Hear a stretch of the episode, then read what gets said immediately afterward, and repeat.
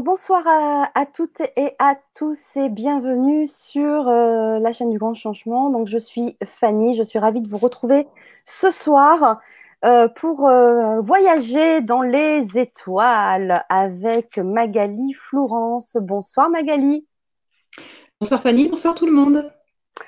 Ben bonsoir, oui, tout le monde. Je suis ravie de vous retrouver. Donc, il y a déjà quelques personnes sur le chat avec nous. Euh, donc, je vous salue toutes et tous euh, et euh, vraiment bienvenue. Il y a aussi bah, l'île Maurice qui est représentée ce soir.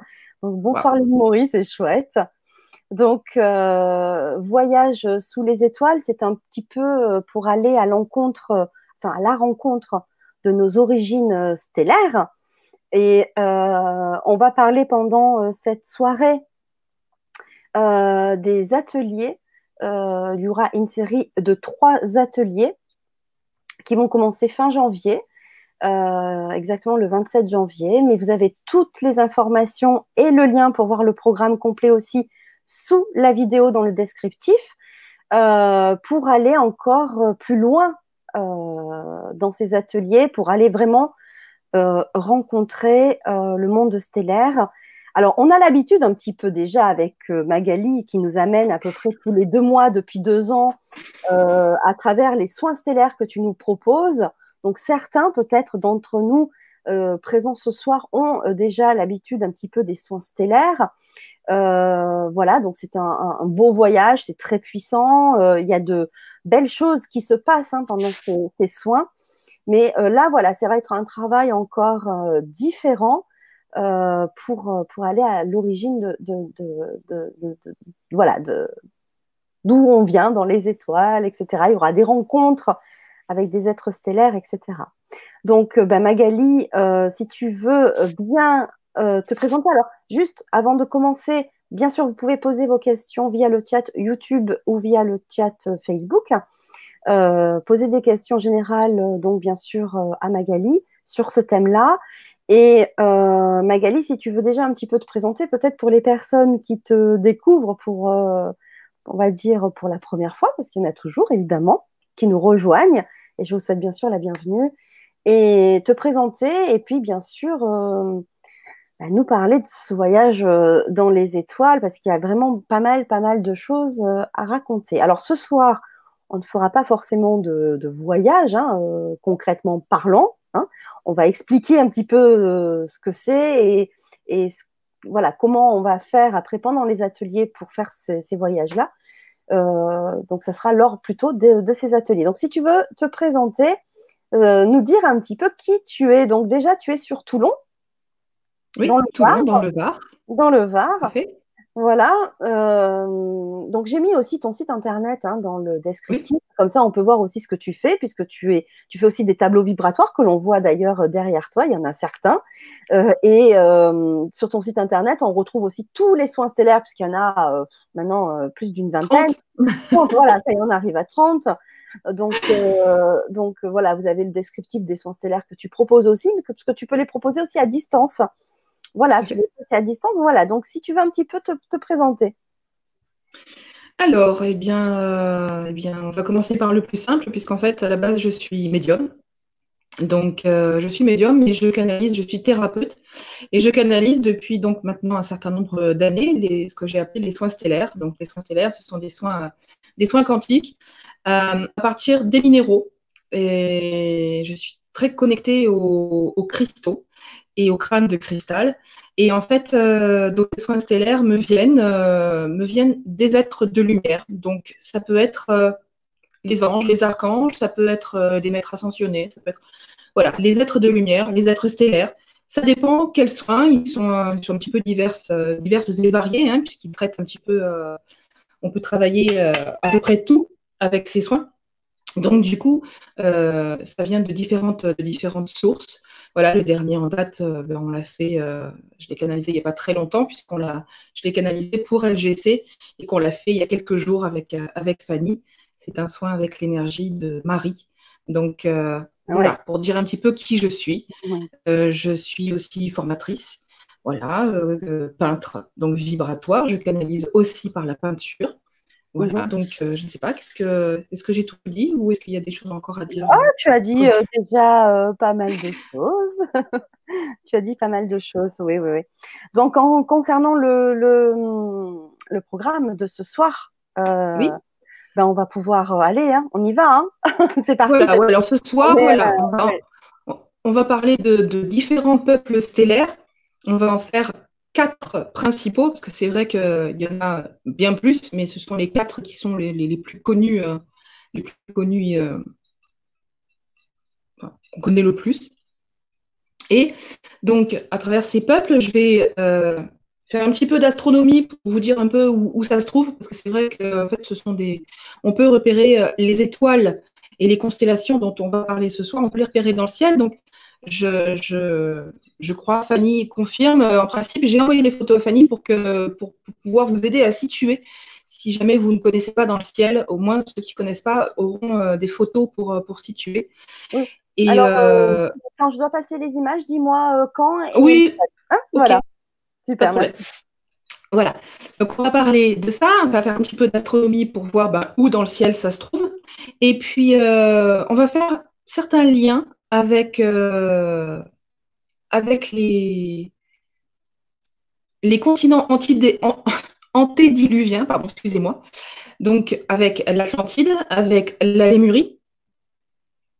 Et puis, euh, on va aussi faire euh, introduire un petit peu de mythologie, dans le sens où on va parler de, choses, de choses et de, de peuples qui, euh, en fait, on ne sait pas pourquoi, mais ils s'y connaissaient beaucoup en astronomie avant de pouvoir, euh, avant de pouvoir avoir des, instruments assez précis pour voir certaines choses.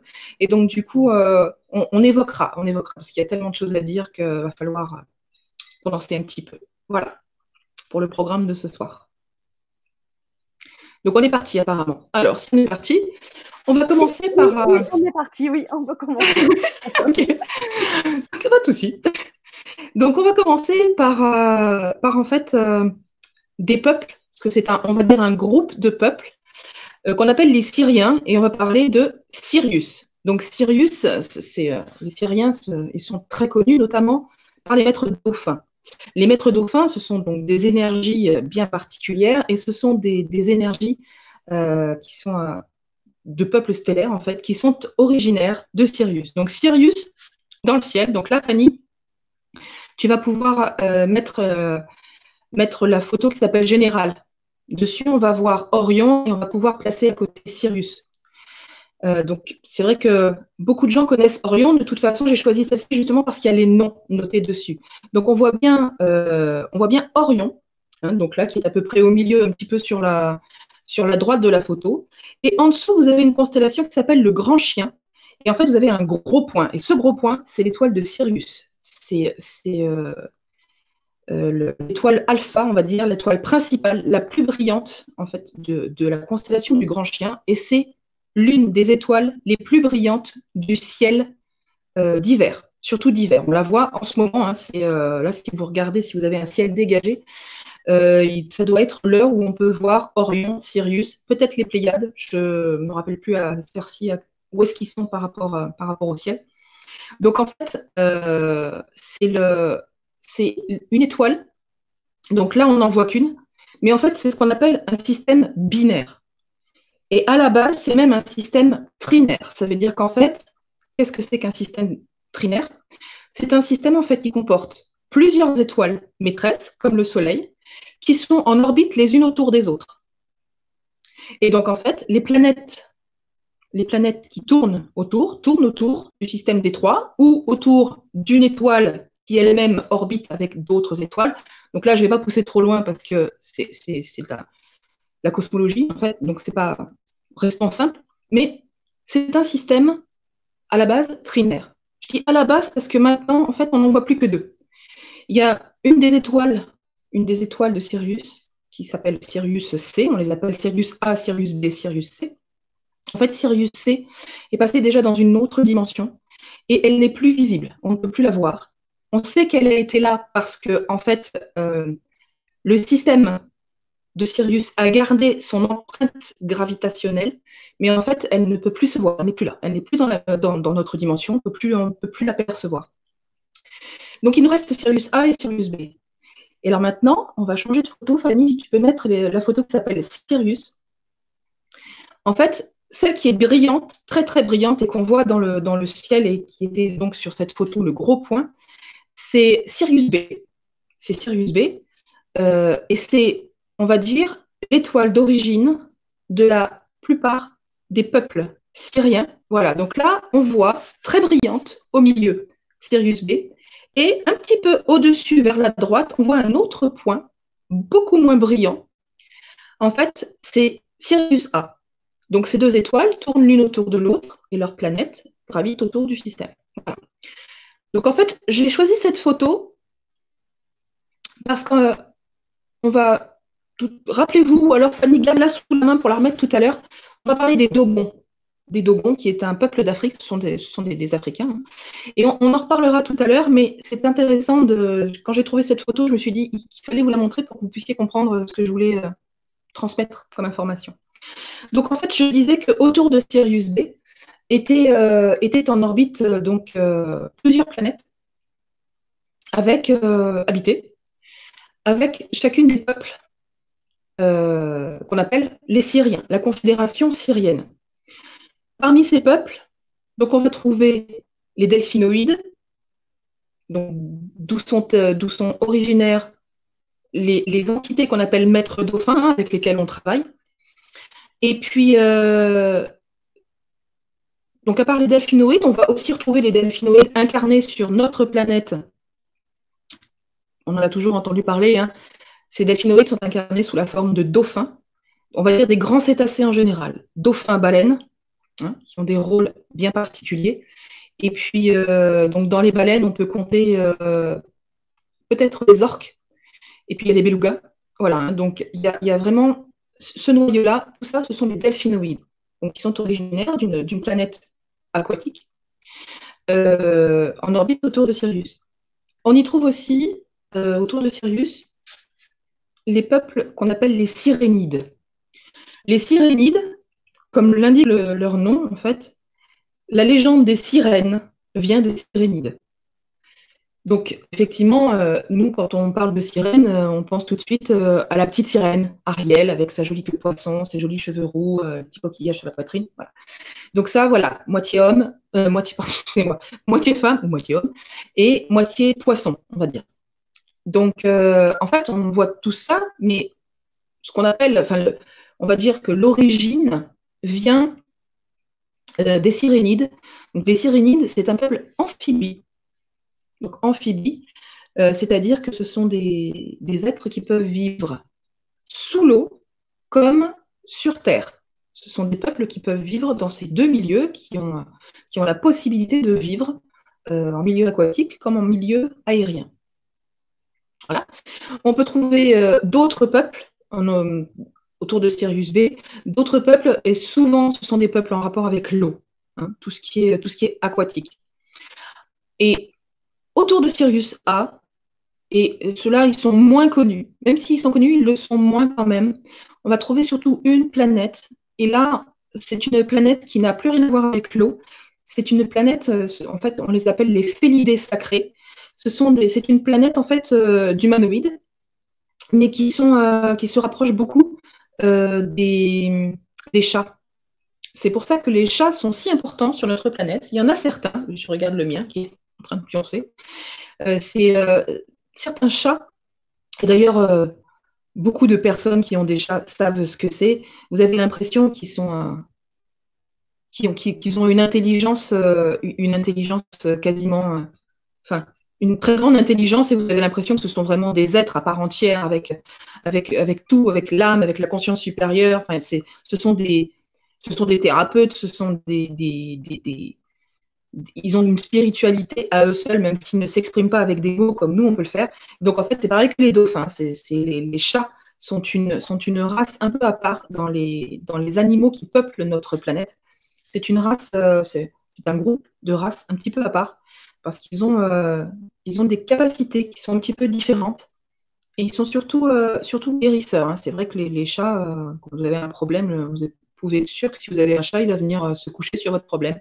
La plupart du temps, ou, on dit souvent, et c'est vrai que tous, ceux qui, tous les propriétaires de chats pourront le, confirmer, en fait, quand vous caressez un chat, vous, vous, vous videz un surplus d'énergie. Vous pouvez même euh, déverser à travers euh, votre chat des énergies négatives euh, ou des énergies obsolètes dont vous n'avez plus besoin.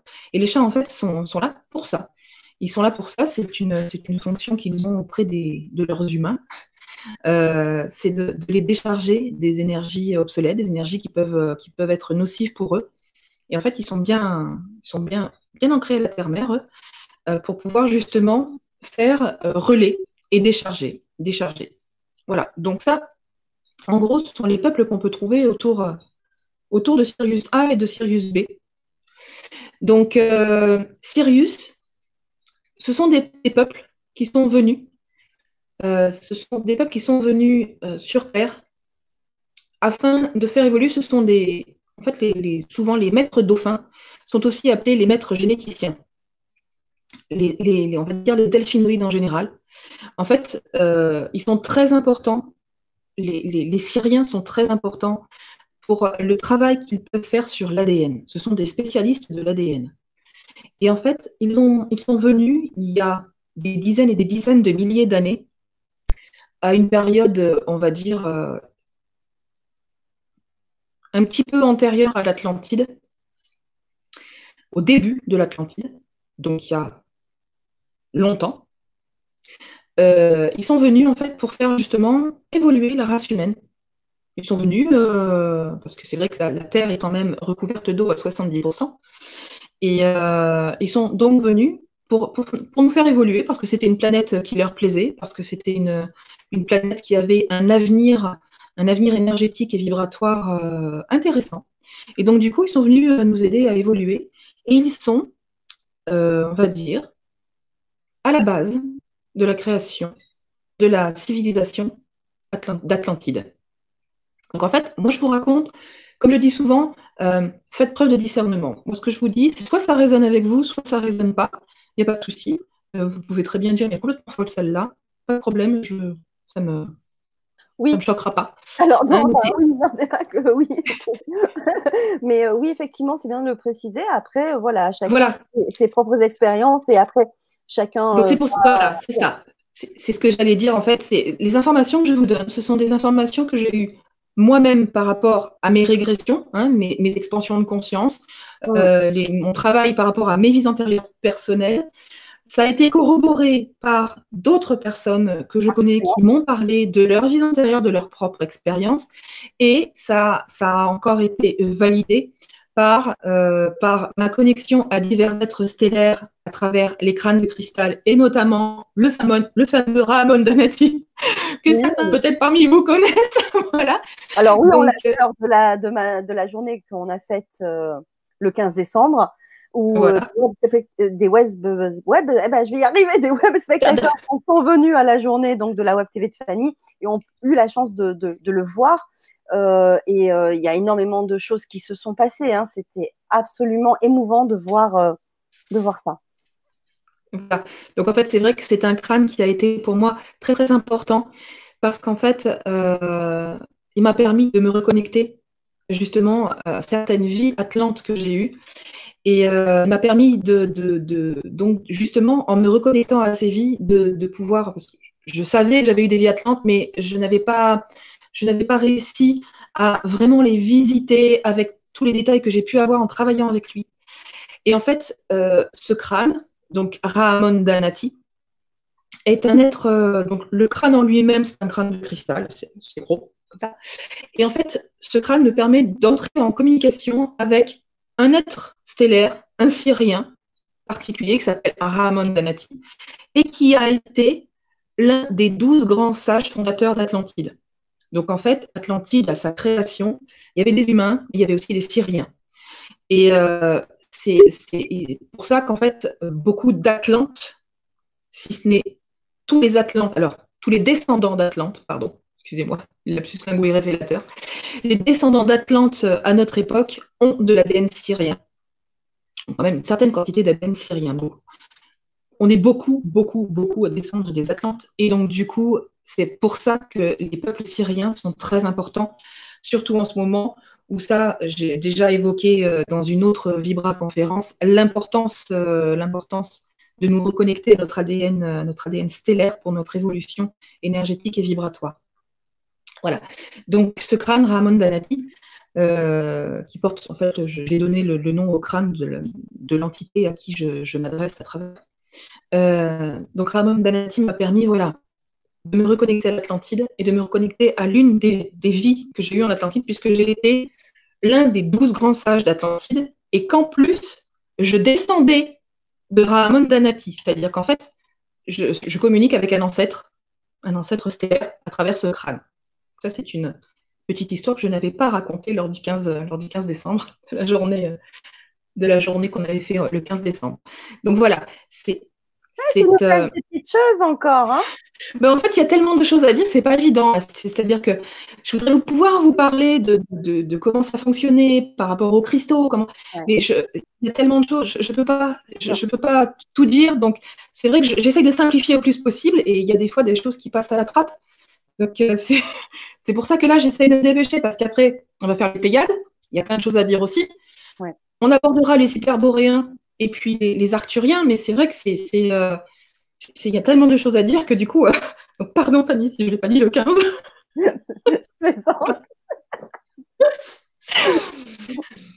voilà, donc euh, donc c'est vrai qu'à la base, Atlantide était dirigée par un conseil, on va dire, un conseil, un cercle de 12 grands sages, qui en fait étaient chacun en relation directe avec un cristal maître. Donc, cristal maître, j'en ai déjà montré à l'écran.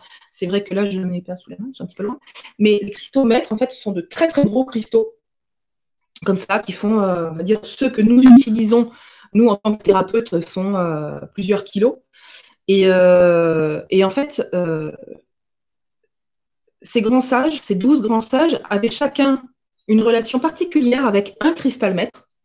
Et en fait, ces douze cristomètres avaient la fonction d'être reliés, d'être en fait les maîtres euh, de tous les cristaux de la planète. Donc là, je vais renvoyer à une autre Vibra conférence qu'on a fait euh, début d'année, donc en février, si j'ai bonne mémoire, sur le cristal de roche et sur l'importance du silicium actuellement.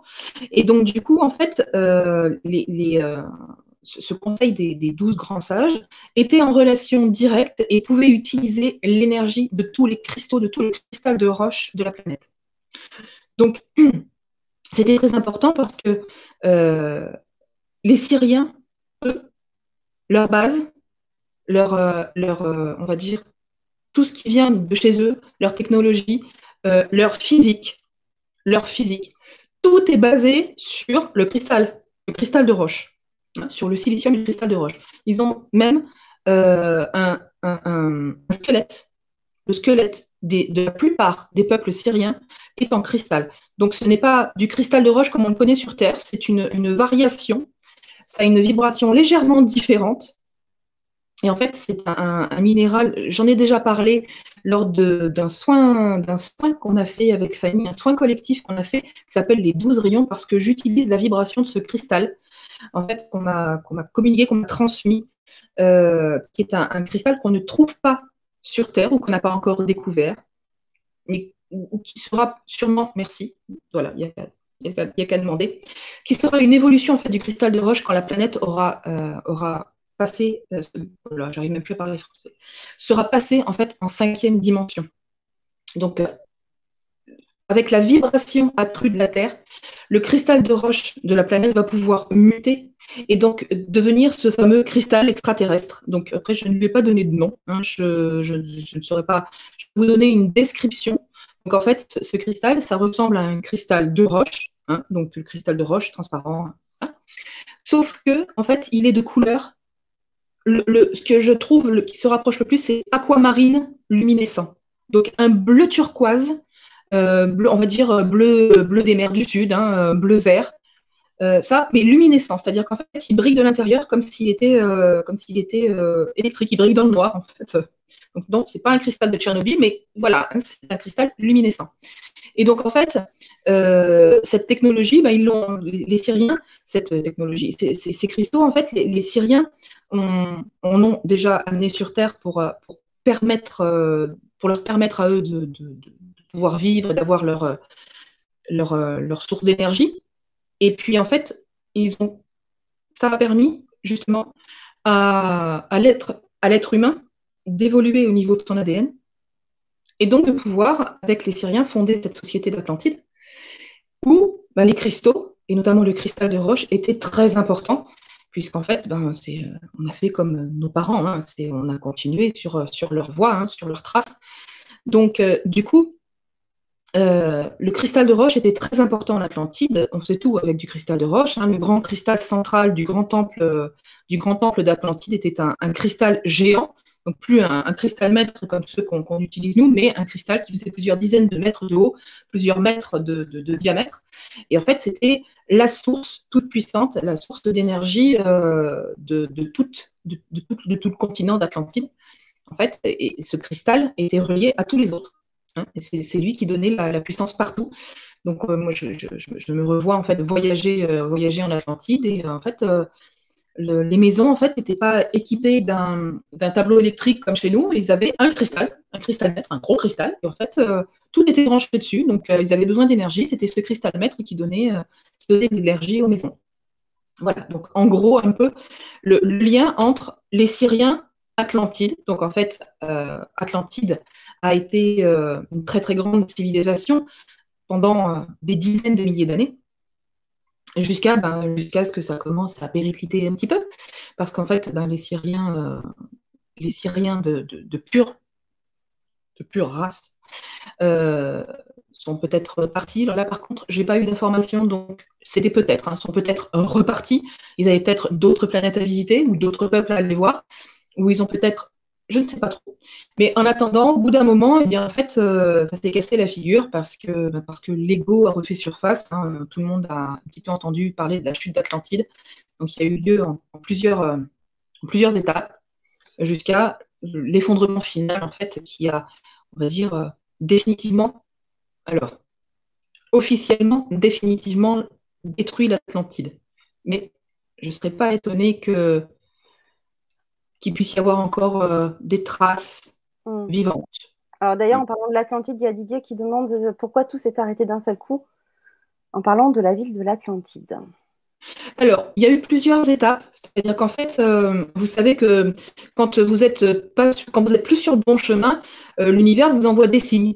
Il vous envoie des signes tout doux en premier, et puis après ça commence à devenir un peu plus, un peu plus hard, jusqu'à ce que ça devienne vraiment violent, jusqu'à ce que vous compreniez. Et en fait, les Atlantes, il y a eu il y a eu des signes. Il y a, il y a eu, euh, on va dire, euh, plusieurs. En fait, je, crois que c'est le, à la troisième, euh, le troisième séisme, le troisième, le troisième cataclysme a été définitif. Voilà. Mais il y a eu des, coups de semonce avant. Hein, dans le, l'Atlantide, en fait, a, périclité en, plusieurs milliers d'années avant de complètement s'effondrer. Alors, c'est vrai qu'on parle surtout de la fin de l'Atlantide, mais euh, il y, a, eu euh, une baisse en fait euh, vibratoire au fur et à mesure que, que, l'ego a voulu dominer, qu'on a voulu aller voir à côté, de dominer le voisin. bon, malheureusement, les travers humains, ils étaient déjà là à cette époque-là. Et, du coup, mais ça a mis un certain temps. Hein. Ça n'a pas été brutal d'un coup. C'est vrai qu'à la fin, eh ben, l'île d'Atlantide, enfin le, continent d'Atlantide a disparu très rapidement, puisque effectivement le cataclysme a été euh, monumental. Mais c'est vrai qu'il y avait déjà eu des, coups de semonce avant hein, de la part de la planète. Et, euh, du coup, c'est vrai que bah, ce cataclysme-là a fait euh, a changé beaucoup de choses, hein, puisqu'il y a eu une inversion au niveau des pôles, il y a eu il y a eu au niveau électromagnétique sur la Terre, il y a eu beaucoup de changements et c'est là qu'on a, a, chuté en vibration. Hein, c'est pour ça qu'en fait, ben, maintenant, on n'a plus qu'à refaire le chemin, puisque les attentes étaient quand même euh, dans une dimension supérieure. Hein. ils étaient dans la, cinquième eux déjà. Donc en fait, ben, maintenant, on est obligé de recommencer parce que les Atlantes, euh, ben, les Atlantes ont, céder à leur penchant, à leur penchant,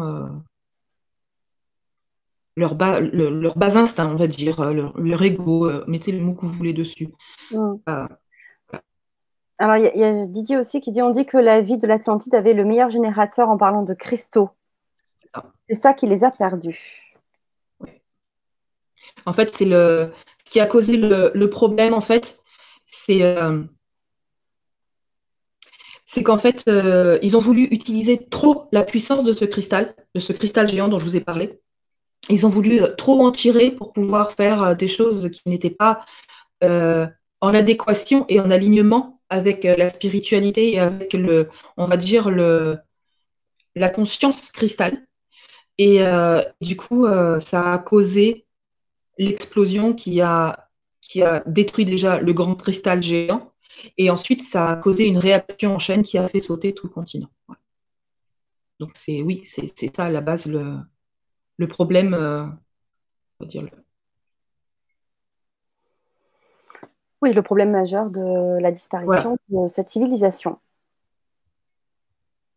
C'est un peu ça. Oui, ok, merci. bon, nous, on y va aussi un petit peu. Hein. Pardon? Nous aussi, on peut y aller un petit peu aussi à, la disparition de notre civilisation avec d'autres technologies. C'est le fil du rasoir. Hum. Donc, euh, c'est vrai que là, on, n'est pas, on, a la possibilité hein, de, faire de très grands dégâts, ne serait-ce que par euh, hum. la bombe atomique. Hein. On en a un certain nombre de dizaines ou de centaines ou de voire de milliers, je ne sais même pas, en réserve hein, dans tous les pays du monde. Euh, on peut très bien se débrouiller pour. Avec le nucléaire aussi. Voilà, pour s'effondrer avant même qu'on ait réussi à se redresser. C'est possible. C'est possible. Donc on travaille, c'est pour ça hein, qu'on travaille tous à, enfin tous, les travailleurs de lumière, hein, donc euh, les personnes qui sont en conscience, qui ont un niveau de conscience, qui sont éveillées. Donc en fait, on travaille tous, euh, comme je l'ai expliqué, je ne sais plus. c'est vrai qu'on en a fait un certain nombre. oui, c'est clair. Maintenant, pour Donc en fait, comme je, je l'expliquais, une personne qui travaille qui est, éveillée, en fait, quand elle travaille sur elle, à élever sa vibration, elle permet à des milliers de personnes de s'élever aussi en vibration, même si elles n'en ont pas conscience. Donc en fait, c'est pour ça qu'on parle d'atteindre une masse critique pour basculer. Et euh, on y est, hein, là, c'est ça y est, ça, hmm. on y est là. On est passé dans la, dans la phase d'accélération 2019. Là, on va atteindre la vitesse de croisière en 2020. Euh, ça ne veut pas dire qu'on est tranquille père, ça veut juste dire que maintenant que la phase d'accélération, donc la phase douloureuse est passée, maintenant bah, ça va être euh, la pleine vitesse. Mmh. donc voilà, hein, jusqu'à la cinquième dimension. Donc euh, c'est vrai que on fait tout ce qu'il faut pour la planète, on accompagne la planète, mais il faut surtout pas s'arrêter, il faut continuer justement pour permettre à tous ces milliers de personnes d'évoluer vibratoirement même si elles n'en ont pas conscience elles, au moins nous on fait le travail pour eux. voilà. Donc c'est ça que c'est pour ça que c'est si important en fait. Absolument. Voilà. Donc je crois que pour euh, pour Sirius, je crois avoir fait le, le, tour. On parlera un peu de mythologie tout à l'heure. Hein. pour l'instant, je fais les, quatre grandes civilisations et puis enfin, les, quatre euh, grandes peuplades et puis euh, le rapport avec les, continents antédiluviens. antédiluviens. Et euh, je ferai un petit peu de mythologie après, à la fin. Hein? Allez, ok, super. Donc là, je, voilà, je, dois avoir à peu près tout dit. Ensuite, on va parler d'un autre grand groupe. Euh, ce sont les Pléiades. Donc les Pléiades, euh, Fanny, tu vas pouvoir mettre la photo. Donc c'est une photo où vous allez justement pouvoir tout voir d'un coup. Donc elle est bien, elle s'appelle Orion quelque chose Pléiade. C'est la, photo. Donc en fait sur cette photo-là, elle est à noter aussi. Voilà. Donc vous avez la constellation d'Orion au milieu avec le fameux baudrier d'Orion, ces trois étoiles euh, alignées. Vous avez à gauche Sirius, donc très très brillante. Vous avez alors au milieu Aldébaran. Donc Aldébaran, c'est l'étoile Alpha, euh, Alpha Taurus, donc la constellation du taureau. Et vous avez complètement à droite les Pléiades. Donc les Pléiades, c'est une, constellation formée de plein plein d'étoiles. On appelle ça une constellation en astronomie. Euh, c'est ce qu'on appelle un amas globulaire un amas globulaire, donc vous voyez globuleux parce que ça, il forme une boule, comme ça, une boule avec euh, bien dense. Et en fait, c'est un, amas de plein plein d'étoiles. Voilà, donc il y en a des plus ou moins jeunes, hein. euh, c'est un amas avec plein d'étoiles qui bah, qui s'expansent, hein, qui, donc qui s'écartent. Les, étoiles dans un amas voilà, s'éloignent au fur et à mesure euh, du, que le temps passe, des milliards d'années qui passent. En ces étoiles s'éloignent les unes des autres. Mais pour l'instant, voilà ce que vous pouvez voir dans le ciel. En principe, il se voit très bien à l'œil nu, hein, l'amas des Pléiades. Euh, donc on appelle ça une constellation, mais en fait c'est un, amas. Voilà. Donc en fait, je, connais peu, je, connais peu, je, ne suis pratiquement pas reliée euh, aux Pléiadiens. Mais ce sont des peuples très importants, les, Pléiadiens, parce qu'en fait, euh, c'est eux, à la base, ils sont venus avant les Syriens. Donc eux, ils sont en relation et ils ont aidé à développer le continent lémurien. Le fameux continent lémurien qui, a, eu, qui a existé donc bien avant, euh, bien avant Atlantide, il y a des centaines de milliers d'années. Et en fait, donc eux, ils étaient encore plus élevés en vibration. Ils étaient même euh, semi-incarnés, c'est-à-dire qu'en fait, euh, ils n'étaient pas, pas comme nous, donc bien, bien, sur, bien, bien incarnés sur la Terre, parce qu'en fait, la Terre, elle est, le, le, excusez-moi, le, continent de Lémurie, pardon. Donc la Lémurie, en fait, qui elle se trouvait, on va dire, océan Indien au sud, donc on va dire limite euh, arctique, et une partie dans l'océan Pacifique, hein, donc qui passait en dessous, voilà, dont faisait partie l'Australie notamment. Euh, voilà, ce grand continent-là n'était pas, euh, ne permettait pas en fait, la vibration ne permettait pas l'incarnation, l'incarnation complète. Donc en fait, c'était, ils étaient vraiment vibratoirement plus élevés. Et j'en ai il, reste très peu, de, très peu de connaissances de la Lémurie, euh, parce qu'en fait, euh, ce, continent-là a été détruit il y a très longtemps. il a connu, euh, il a connu le, début, ils se sont croisés avec l'Atlantide, mais ce, continent a disparu très longtemps avant. et en fait, ça n'a pas eu les mêmes répercussions que l'Atlantide, justement parce que la vibration était différente. C'est-à-dire que quand il, euh, il a, il disparu, le, cataclysme, en fait, aurait pu détruire tout le reste, toute vie sur Terre. Hein, euh, quand il y a un gros, gros cataclysme, il peut y avoir des répercussions sur toute la planète. Et en fait, ça ne s'est pas passé parce que justement, la vibration n'était pas la même. Donc, du coup, euh, on garde des traces visibles géographiques, puisqu'il y, a des restes. il y a des restes, notamment les Maldives. C'est un reste, de la Lémurie, Madagascar. Madagascar est un morceau de la Lémurie. Euh, et puis dans le Pacifique, la fameuse île de Pâques, qu'on connaît tous, hein, euh, la Nouvelle-Zélande, toutes les îles du Pacifique Sud, donc euh, Tahiti, en fait tout ce qui est tout ce qui est maintenant, on va dire tout ce qui est maori, hein, toute, cette civilisation maori du Pacifique Sud, tous ces peuples voilà, sont, sont, des, descendants lémuriens hein, pour beaucoup, et donc pléiadiens. Donc ça, ce sont des, informations que j'ai eues. Euh, alors, personnellement, peut-être que j'en ai eu, peut-être que j'en ai pas eu. Je n'ai pas revécu pour l'instant de vie en Lémurie, personnellement. Par contre, euh, euh, j'ai une amie qui a, qui a acheté un cristal maître. Et ce cristal maître, en fait, est un cristal lémurien et qui porte une très forte euh, vibration des Pléiades et de la Lémurie. Et en fait, en rentrant en contact avec ce, avec ce cristal, il m'a donné quelques renseignements que euh, c'est vrai que je n'avais très peu personnellement sur la, sur la Lémurie, et m'a donné quelques renseignements euh, justement sur, sur, sur ces peuples.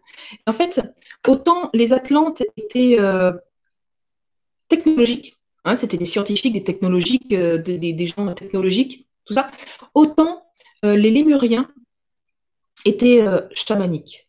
C'était des, êtres. Euh, le contact que j'ai pu avoir grâce à ce cristal, l'image qu'il m'a envoyée, j'ai été très troublée et j'ai eu du mal à, expliquer donc à, cet ami ce que j'avais pu voir parce qu'en fait, il m'a envoyé l'image d'une femme lémurienne. Donc on voyait bien que sa densité était différente de la nôtre. Et en fait, j'avais l'impression d'avoir, je ne sais pas si vous connaissez les images qui bougent, ce qu'on appelle les images qui bougent. C'est un petit peu un effet holographique, c'est-à-dire que l'image, vous la regardez, puis si vous la bougez légèrement, vous avez une autre image qui, se, qui, se, qui vient se mettre en parallèle par-dessus. Et en fait, j'avais l'impression, je voyais une femme, mais je voyais en même temps des traits euh, animaux. Et en fait, les lémuriens étaient, euh, étaient proches de la Terre, donc très chamanique, hein, quand, vous, voyez l'énergie maori, ils sont très chamaniques, ils sont très, très dans la terre, ils sont très, très ancrés. Et en fait, euh, ils étaient aussi, les Lémuriens étaient très proches, euh, on va dire, des esprits animaux. Et ils avaient, euh, ils pouvaient choisir, en fait, ils pouvaient travailler plus ou moins avec ces énergies animales et les intégrer à ce qu'ils étaient. Et en fait, l'image que m'envoyait ce cristal, c'était cette femme qui, elle, avait décidé de travailler avec l'énergie je pense, d'un ancêtre de la panthère noire. Ça, ressemblait à une panthère noire, mais c'était, je, savais que ce n'était pas une panthère noire. Hein. Euh, c'était, un animal, je, pense, euh, on va dire antérieur. Hein. Et, en fait, je voyais donc l'image de cette femme et par-dessus, euh, comme holographique, comme, comme si c'était holographique, j'avais cette image de, d'animalité, d'animal. Et c'était vraiment ce que, cet être dégageait comme énergie. Donc c'était vraiment, et c'est vrai que ça m'a, beaucoup troublée parce que c'était un truc que je ne connaissais pas du tout. Et, euh, et du coup, j'ai été, euh, j'ai mieux compris en fait euh, comment fonctionnait la lémurie et ce que ça pouvait être, ce qui pouvait, ce qui pouvait dégager et être et leur façon de vivre? C'est-à-dire qu'en fait, je pense que les peuples, les peuples amérindiens, donc effectivement, les peuples amérindiens, on dit qu'ils descendent d'Atlantide, oui, mais je pense qu'il peut, euh, y a eu euh, aussi, euh, je pense qu'il y a eu aussi un, mélange avec les Lémuriens, avec les Lémuriens et, fatalement avec les Pléiadiens, parce que c'est vraiment quelque chose qu'on retrouve l'esprit animal, on le retrouve vraiment chez les peuples amérindiens, on, le retrouve vraiment très présent et même si ils n'ont pas, ils ne fusionnent pas avec l'esprit animal, euh, parce que leur densité ne le leur permet pas. Euh, je pense que les, Amérindiens sont, un peuple très proche, euh, très proche des Lémuriens, comme, bah, comme les Maoris et comme, comme les habitants, les, on va dire les ancêtres de l'île de Pâques. Voilà, donc ça c'était pour les, les, Pléiades. c'était voilà ce qu'on pouvait dire sur, sur les, Pléiadiens. je ne sais pas s'il y a des, alors, il y a juste une petite remarque de euh, Willy Magnette qui nous dit en parlant du faux, je suis en Dordogne et depuis hier, il y a un truc lumineux dans le ciel qui disparaît vers 21h. Quelqu'un l'a-t-il remarqué aussi? Alors, des fois, ça peut être euh, effectivement euh, peut-être, hein, je dis bien peut-être parce qu'il y a plein de théories, mais ça peut être la Station spatiale internationale tout simplement. Oui. Euh, qui bah, tourne tout le temps au-dessus et de façon très basse et que l'on peut voir de la Terre, évidemment. Et elle a donc souvent une trajectoire sur un temps, sur les, mêmes jours, qui, voilà, sur la même trajectoire. Donc, on peut la voir régulièrement à la même heure, voilà, pendant un certain temps. Donc, ça, vous pouvez le vérifier sur Internet. on peut voir sa trajectoire et on, peut voir voilà, tout son parcours. Oui, il existe des applications sur, euh, sur oh. les téléphones. Euh, je ne sais plus le nom de l'application, mais en fait, ça vous donne euh, les heures de passage de la station, à quel, voilà, quel azimut elle va passer, enfin tout, les, tout ce qu'il faut pour justement la repérer au mieux et pouvoir la suivre. Voilà. va vous donner sa magnitude. Enfin voilà, hein, c'est très sympa. Souvent, quand c'est le, tous les jours à la même heure, c'est souvent l'ISS. Voilà. Euh, ensuite, euh, bah, je voulais saluer. Euh, il y a tellement de chats dans le chat. Voilà, Edith qui nous salue de Nouméa. Donc, on salue Nouméa. Ah bah Nouméa, voilà. on parlait de Maori, on y est en plein. Exactement, c'est pour ça que je voulais faire un petit coucou à Edith. donc voilà, il y en a certains qui confirment que c'est bien l'ISS. donc ça peut, voilà, c'est ça. Enfin, c'est ça. C'est sûrement ça. Mm. moi, je la voyais de chez moi pendant un certain temps aussi. Euh, euh, euh, sur l'ADN, on en parlera peut-être après. Il y a des, choses sur l'ADN. S'il y a une incidence, tu vois, un travail sur l'ADN par rapport à, toute cette histoire de, de, ces civilisations-là. par exemple, il y a Didier qui demande si. alors, c'est intéressant comme question, évidemment. Est-ce que l'homme. Alors, celle-là aussi, hein, ça serait tout un sujet à, à développer. Est-ce que l'homme descend du singe ou des autres extraterrestres? De toute façon, on peut dire qu'il descend de l'arbre. Donc, en fait, c'est c'est intéressant. Je, crois avoir lu quelque part il n'y a pas longtemps que. Alors, je ne sais pas si on a trouvé le maillon manquant ou le chaînon manquant ou si on a définitivement prouvé que justement l'homme ne descendait pas du singe. Je ne sais plus, j'ai lu un truc, mais je suis passée tellement vite dessus, je n'avais pas le temps et du coup, j'ai un peu oublié. Et euh, alors, c'est une bonne question. On va dire que l'homme et le singe, merci, l'homme et le singe ont des ancêtres communs. Après,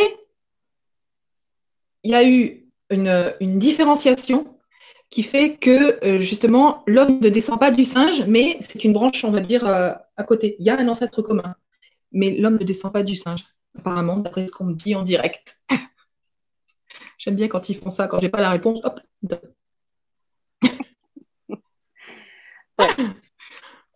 On a l'habitude, nous, ici, maintenant. Avec toi. Oui, puis tu vois, je, faudra que je la revoie, la, la conférence, parce que tout à l'heure, il y avait euh, il y a un truc que j'ai canalisé, mais complètement, je ne me rappelle même plus ce que c'est. Je leur ai dit merci en même, en même temps et, je ne me rappelle plus ce que c'est.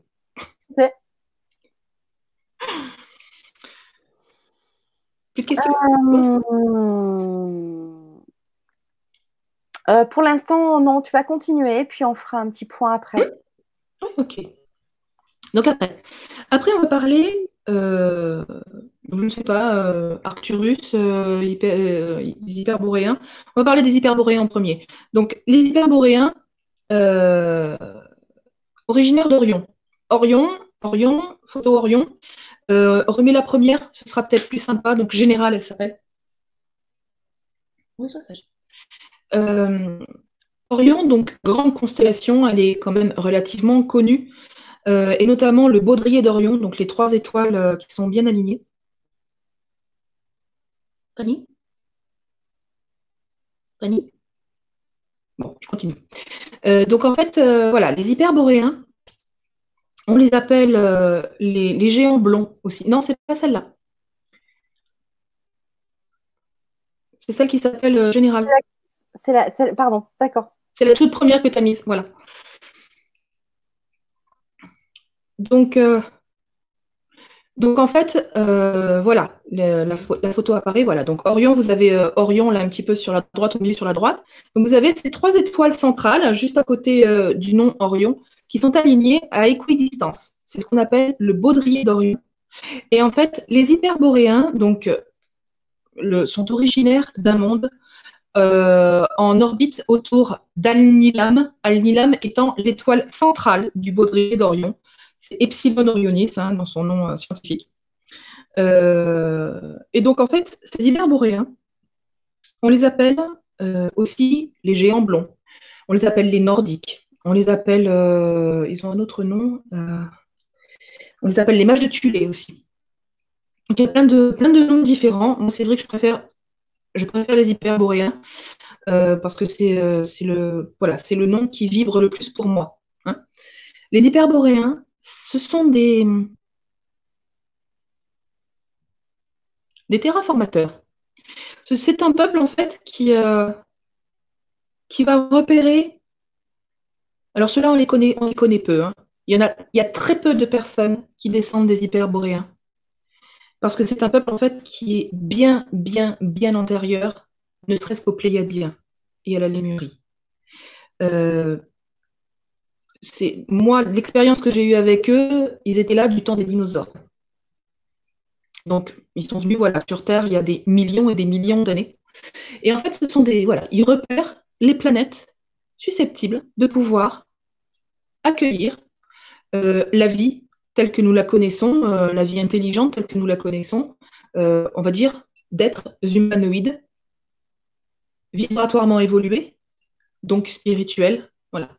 Donc ce sont, voilà, ils, repèrent ces mondes et euh, on va dire qu'ils jettent les bases pour faciliter l'éclosion de la vie intelligente telle que nous la connaissons. Donc en fait, c'est eux qui préparent le terrain et puis après les autres passent et en, et en semence, on va dire, euh, déposent des petites graines euh, avec un ADN, un ADN qui va permettre l'évolution. voilà. Donc eux, ils, fonctionnent vraiment, ils, sont, vraiment là pour préparer le terrain pour les autres. Alors, c'est vrai que, en principe, normalement, eux ne laissent pas d'ADN. Par contre, il y a des personnes, j'ai au moins deux cas, des personnes qui ont été des hyperboréens incarnés sur Terre. Donc en fait, ce sont des, personnes qui ont, qui ont une vie, qui sont nées de parents hyperboréens, mais qui sont nés sur Terre. Donc des terriens hyperboréens. Euh, ce, sont des, donc ce sont des extraterrestres par leurs origines, par leurs parents, mais qui, sont nés euh, sur la planète Terre. Voilà, donc ça, les hyperboréens sont originaires. Excusez-moi, j'ai un poil de chat sur la du coup, il me gêne. J'essaye de l'enlever, mais j'y arrive pas. Donc, du coup, voilà, les, hyperboréens sont originaires d'Orion. Il y a d'autres peuples qui viennent d'Orion, notamment de, des étoiles qui s'appellent euh, Bételgeuse et Rigel. Donc, Bételgeuse, c'est le gros point qu'il y a en haut à gauche, et Rigel, c'est le gros point qu'il y a en bas à droite. Donc, c'est. Euh, je sais qu'il y a plusieurs. Pour l'instant, je n'ai pas encore eu de contact, mais le jour où ça se fera, je, pourrais refaire une, autre vibra-conférence ou rajouter, on verra. Je, voilà, il y, des, y a des peuples qui viennent aussi de ces endroits-là. Euh, les hyperboréens, eux, quand ils sont venus sur Terre, donc il y a des éons, les continents n'étaient pas du tout les mêmes et les climats n'étaient pas du tout les mêmes non plus. Et eux, en fait, ils habitaient, ils étaient, comme, leur le dit leur nom, hyperboréens, donc dans l'hémisphère boréal, hémisphère nord. Et en fait, ils étaient, euh, on va dire, au niveau du cercle polaire. au niveau du cercle polaire, euh, il y avait des terres habitées il y a des éons de cela. C'était des êtres qui, euh, qui ne sont pas du tout, voilà, pas du tout, va dire, incarnés, vraiment subtils. Et on les reconnaît, ils sont tous blonds, ils sont tous blonds, avec, alors, à ne pas confondre avec les Vénusiens. Attention, décidément. À ne pas confondre avec les Vénusiens, mais ils sont tous blonds et ils ont tous des yeux bleus, mais bleu électrique. C'est vraiment un bleu, euh, un bleu comme le pull de famille. Ça tombe bien, tu vois, tu viens d'apparaître à l'écran, ça m'a. C'est vraiment un bleu vraiment électrique. Oui, parce euh, comment ne pas les confondre avec les Vénusiens qui sont aussi blonds avec les yeux bleus? Alors, les, Vénusiens, c'est vrai qu'on les représente blonds aux yeux bleus. Déjà, les Vénusiens, ils sont blonds, mais blond, blond lin. C'est un blond lin. Euh, ils sont presque blancs. Hein. Il y a beaucoup de Vénusiens qui ont les cheveux blancs. Hein. Les, cheveux blancs, pas parce qu'ils sont vieux, mais parce que c'est une couleur. Euh, ouais, c'est bien. Et voilà, et c'est teinté, ça peut être teinté de mauve chez les Vénusiens tu as beaucoup de, Vénusiens qui ont les cheveux blancs et les yeux violets. D'accord, ouais. Mm. Mais effectivement, on confond souvent Vénusiens et les Nordiques. Hein, souvent, et, les, hyperboréens, souvent. Après, c'est. C'est pas, gênant. Hein, euh, ils font partie tous les deux, enfin, ces deux peuples font partie de la Confédération galactique. Donc c'est vrai que euh, Ashtar Sheran euh, les traits c'est vrai qu'on le représente euh, avec, euh, avec, en fait, presque on pourrait dire que c'est un hyperboréen, parce qu'effectivement, il a des cheveux blonds, blonds de blé, donc un, beau blond, un joli blond soutenu, avec des yeux bleus assez vifs, mais c'est un vénusien, ça n'est pas, un, ça pas un hyperboréen. Alors, peut-être que les vénusiens. Mhm. J'allais dire peut-être que les vénusiens descendent directement des hyperboréens, c'est possible aussi qui sont liés, euh, qu'ils ont. Après, euh, ils, peuvent avoir une ascendance, mais euh, voilà, je, pour l'instant, je ne peux rien affirmer. J'ai pas eu de. Et d'ailleurs, comme je le disais tout à l'heure, ce que j'affirme, c'est moi qui l'affirme. Je ne. Hein, faites preuve de discernement. Prenez ce qui vous convient et laissez ce qui ne vous convient pas. Absolument. Merci de le préciser encore. Oui, c'est important. C'est important parce que je ne suis pas un gourou. Je veux pas. Je suis pas. Je veux pas. Non, mais je ne veux pas mettre des choses dans la. Ah. moi, je passe, je, passe des informations que j'ai pu vérifier dans mes incarnations, dans mes, dans mes travaux, dans, voilà, dans mon travail personnel. Je partage ça avec les gens. Il y a des gens qui me prennent pour une folle. Il y a des gens qui, qui, euh, sont, euh, qui travaillent avec moi et qui sont d'accord parce qu'ils ont eu les mêmes expériences qui, avec lesquelles ça rentre en résonance. On a pu voir euh, d'autres, euh, d'autres émissions aussi qui rejoint absolument ce que tes informations. Donc voilà. Après, il faut aller chercher aussi les, informations. Hein. Bien sûr. Il faut aller vérifier. Donc c'est pareil. Hein. Quand même. Mm. Il y a à boire et à manger partout. Absolument. Partout. Hein. Donc c'est vrai que bon, je j'essaye de, bien de rester euh, droite dans mes bottes, de me remettre en question par rapport à ce que je vis. De, c'est vrai que j'ai un, esprit très scientifique. Hein. J'ai une formation quand même de biochimiste, donc euh, j'ai un esprit très scientifique. Et c'est vrai que je, remets en question et je, vois est-ce que, est -ce que ça, c'est une information qui est euh, plausible? Est-ce que c'est logique? Est-ce que c'est pas. Voilà, c'est vrai que vibratoirement, ça fait réagir, mais donc je confonds hein, beaucoup. Donc je garde voilà, ce qui me semble vibratoire et logique. Mmh. Après, euh, il y a des choses que je ne, dont je ne parle pas parce que parce que j'ai pas vérifié ou parce que je suis pas convaincue ou parce que voilà. Donc euh, mmh. Mais enfin, en tout cas, euh, pour ceux qui nous connaissent, voilà, si tu interviens, c'est que on te fait complètement confiance. Ça fait quand même. Merci, c'est gentil. voilà. Allez, je te laisse continuer. On peut continuer? Ok. Donc là, voilà pour les, pour les hyperboréens. Donc, euh, je reviendrai sur eux tout à l'heure quand on sera dans les, dans les, dans les, dans les, petites, euh, dans les mythologies, les trucs, de, trucs comme ça. Et puis, on va voir un dernier peuple. Et celui-ci est intéressant. En fait, euh, il est intéressant. Ce sont les Arcturiens. Les Arcturiens, donc là, tu vas pouvoir mettre la photo, la photo qui s'appelle, je ne sais plus, bah, c'est la dernière. je ne sais plus le nom de la photo. Pardon. Euh, c'est. Euh, je ne me rappelle plus de la photo. Voilà, c'est celle-là. Donc là, en fait, Arcturus, vous la voyez en bas, c'est euh, une étoile, c'est l'étoile principale du Bouvier, la constellation du Bouvier. Donc, la constellation du Bouvier, elle n'est pas connue, celle-là. Par contre, celle qui est connue, c'est celle que vous voyez à l'écran et qui vous permet de trouver Arcturus dans le ciel. Donc, c'est une étoile qu'on voit l'été, Arcturus plus. Euh, donc, vous voyez, c'est la, grande ours. Donc, il suffit de trouver la grande ours.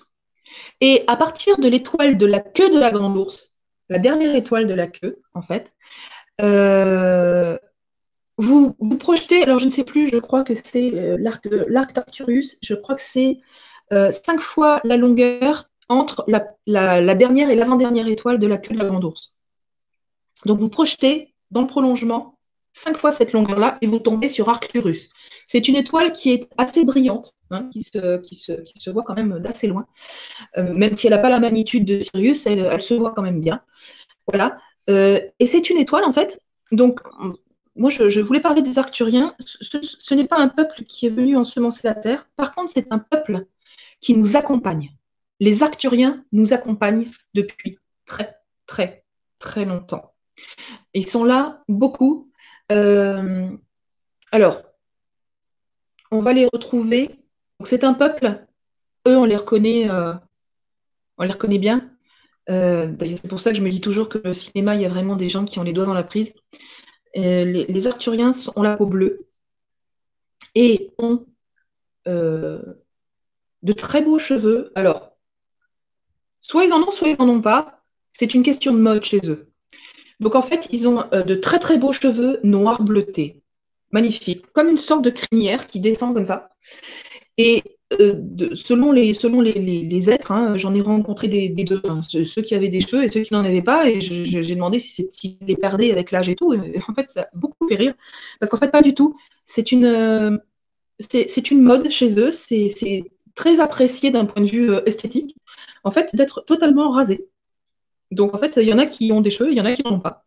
Et ils ont les, oreilles, euh, des, oreilles assez prolongées en pointe. Donc euh, un peu comme les elfes, mais beaucoup plus, beaucoup plus fines et beaucoup plus longues. Et ils ont la peau bleue, mais bleue. Hein, euh, c'est pas bleu pâle ou c'est bleu. Donc ils sont facilement reconnaissables et on les appelle souvent les thérapeutes de l'invisible. Ils accompagnent les thérapeutes, hein, tous les thérapeutes, la plupart, sont, guidés et sont accompagnés par les Arcturiens. Ils, euh, ont, on va dire, un système médical très au point. Et c'est vrai qu'ils nous accompagnent, en fait, euh, qu'ils ont accompagné l'humanité depuis très longtemps pour la faire évoluer. Ils sont là pour nous guider. C'est un peuple important dans la Confédération galactique. Et euh, je suis rentrée en contact avec eux il y a peu de temps, grâce à un crâne. Quand je suis allée faire mes achats de pierres au mois de juin, en fait, je, comme diraient les Canadiens, je suis tombée en amour devant un crâne, un crâne en améthyste, mais fait dans une, sculpté dans une géode d'améthyste, donc entièrement ouvert avec les cristaux qui se voient et tout. Je vous le montrerai pendant les ateliers. Et, euh, en fait, ce, crâne, euh, j'ai mis longtemps avant de, réussir à travailler avec. Et en fait, euh, je, disais, mais à chaque fois que je voulais travailler avec, c'était non. Non, il n'y avait rien qui se passait. Donc, je, me disais que j'étais encore prête ou je ne sais pas. Et puis un jour, euh, c'est l'envie pressante, hein, c'est comme une envie de faire pipi, il fallait que je fasse un soin avec, ça y est, il fallait que je travaille avec. Donc je me suis installée tout de suite, toutes affaires cessantes. J'ai travaillé avec et donc je suis rentrée en, communication, on va dire, avec euh, un être qui s'appelle Sato et euh, qui est assurien. Et donc, donc du coup, j'ai pu, il m'a montré des images de leur monde. c'est un monde qui ressemble beaucoup au nôtre apparemment. Alors, d'après ce que j'ai pu voir, hein, j'ai pu voir euh, du verre, euh, des arbres, de la végétation, un peu comme la nôtre, avec des choses différentes, mais un peu comme la nôtre quand même. Enfin, pas si extraordinaire que ça, on va dire. Euh, un ciel bleu. Donc, voilà, des choses quand même un petit peu communes avec ce qu'on avait nous. Et en fait, ce sont de très grands scientifiques, mais vraiment, ils s'intéressent beaucoup, on va dire, à la vie, les différentes formes de vie, comment elles se développent, euh, comment fonctionne leur physiologie, comment, comment elles interagissent avec leur milieu. Ils sont vraiment dans la sphère bio. Hein, bio veut dire vie, donc euh, vraiment dans, la sphère, euh, dans la biosphère. Voilà, c'est vraiment le mot qui convient. C'est vraiment leur spécialité. Et donc, c'est pour ça que ce sont des, on les appelle les thérapeutes de l'invisible, parce qu'en fait, quand ils étudient une, race, c'est vraiment dans le but ben, de, pouvoir leur apporter une aide médicale ou voilà, ils travaillent vraiment beaucoup là-dessus.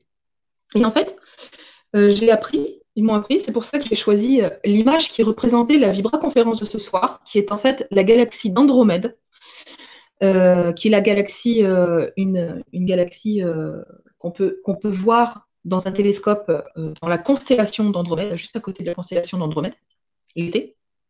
Et donc en fait, ils sont originaires d'une autre galaxie que la nôtre, et ils sont venus s'installer dans notre galaxie. C'est-à-dire que là, tous les peuples dont, et les étoiles, toutes les étoiles dont je, vous ai parlé ce soir, ce sont des, étoiles de notre galaxie.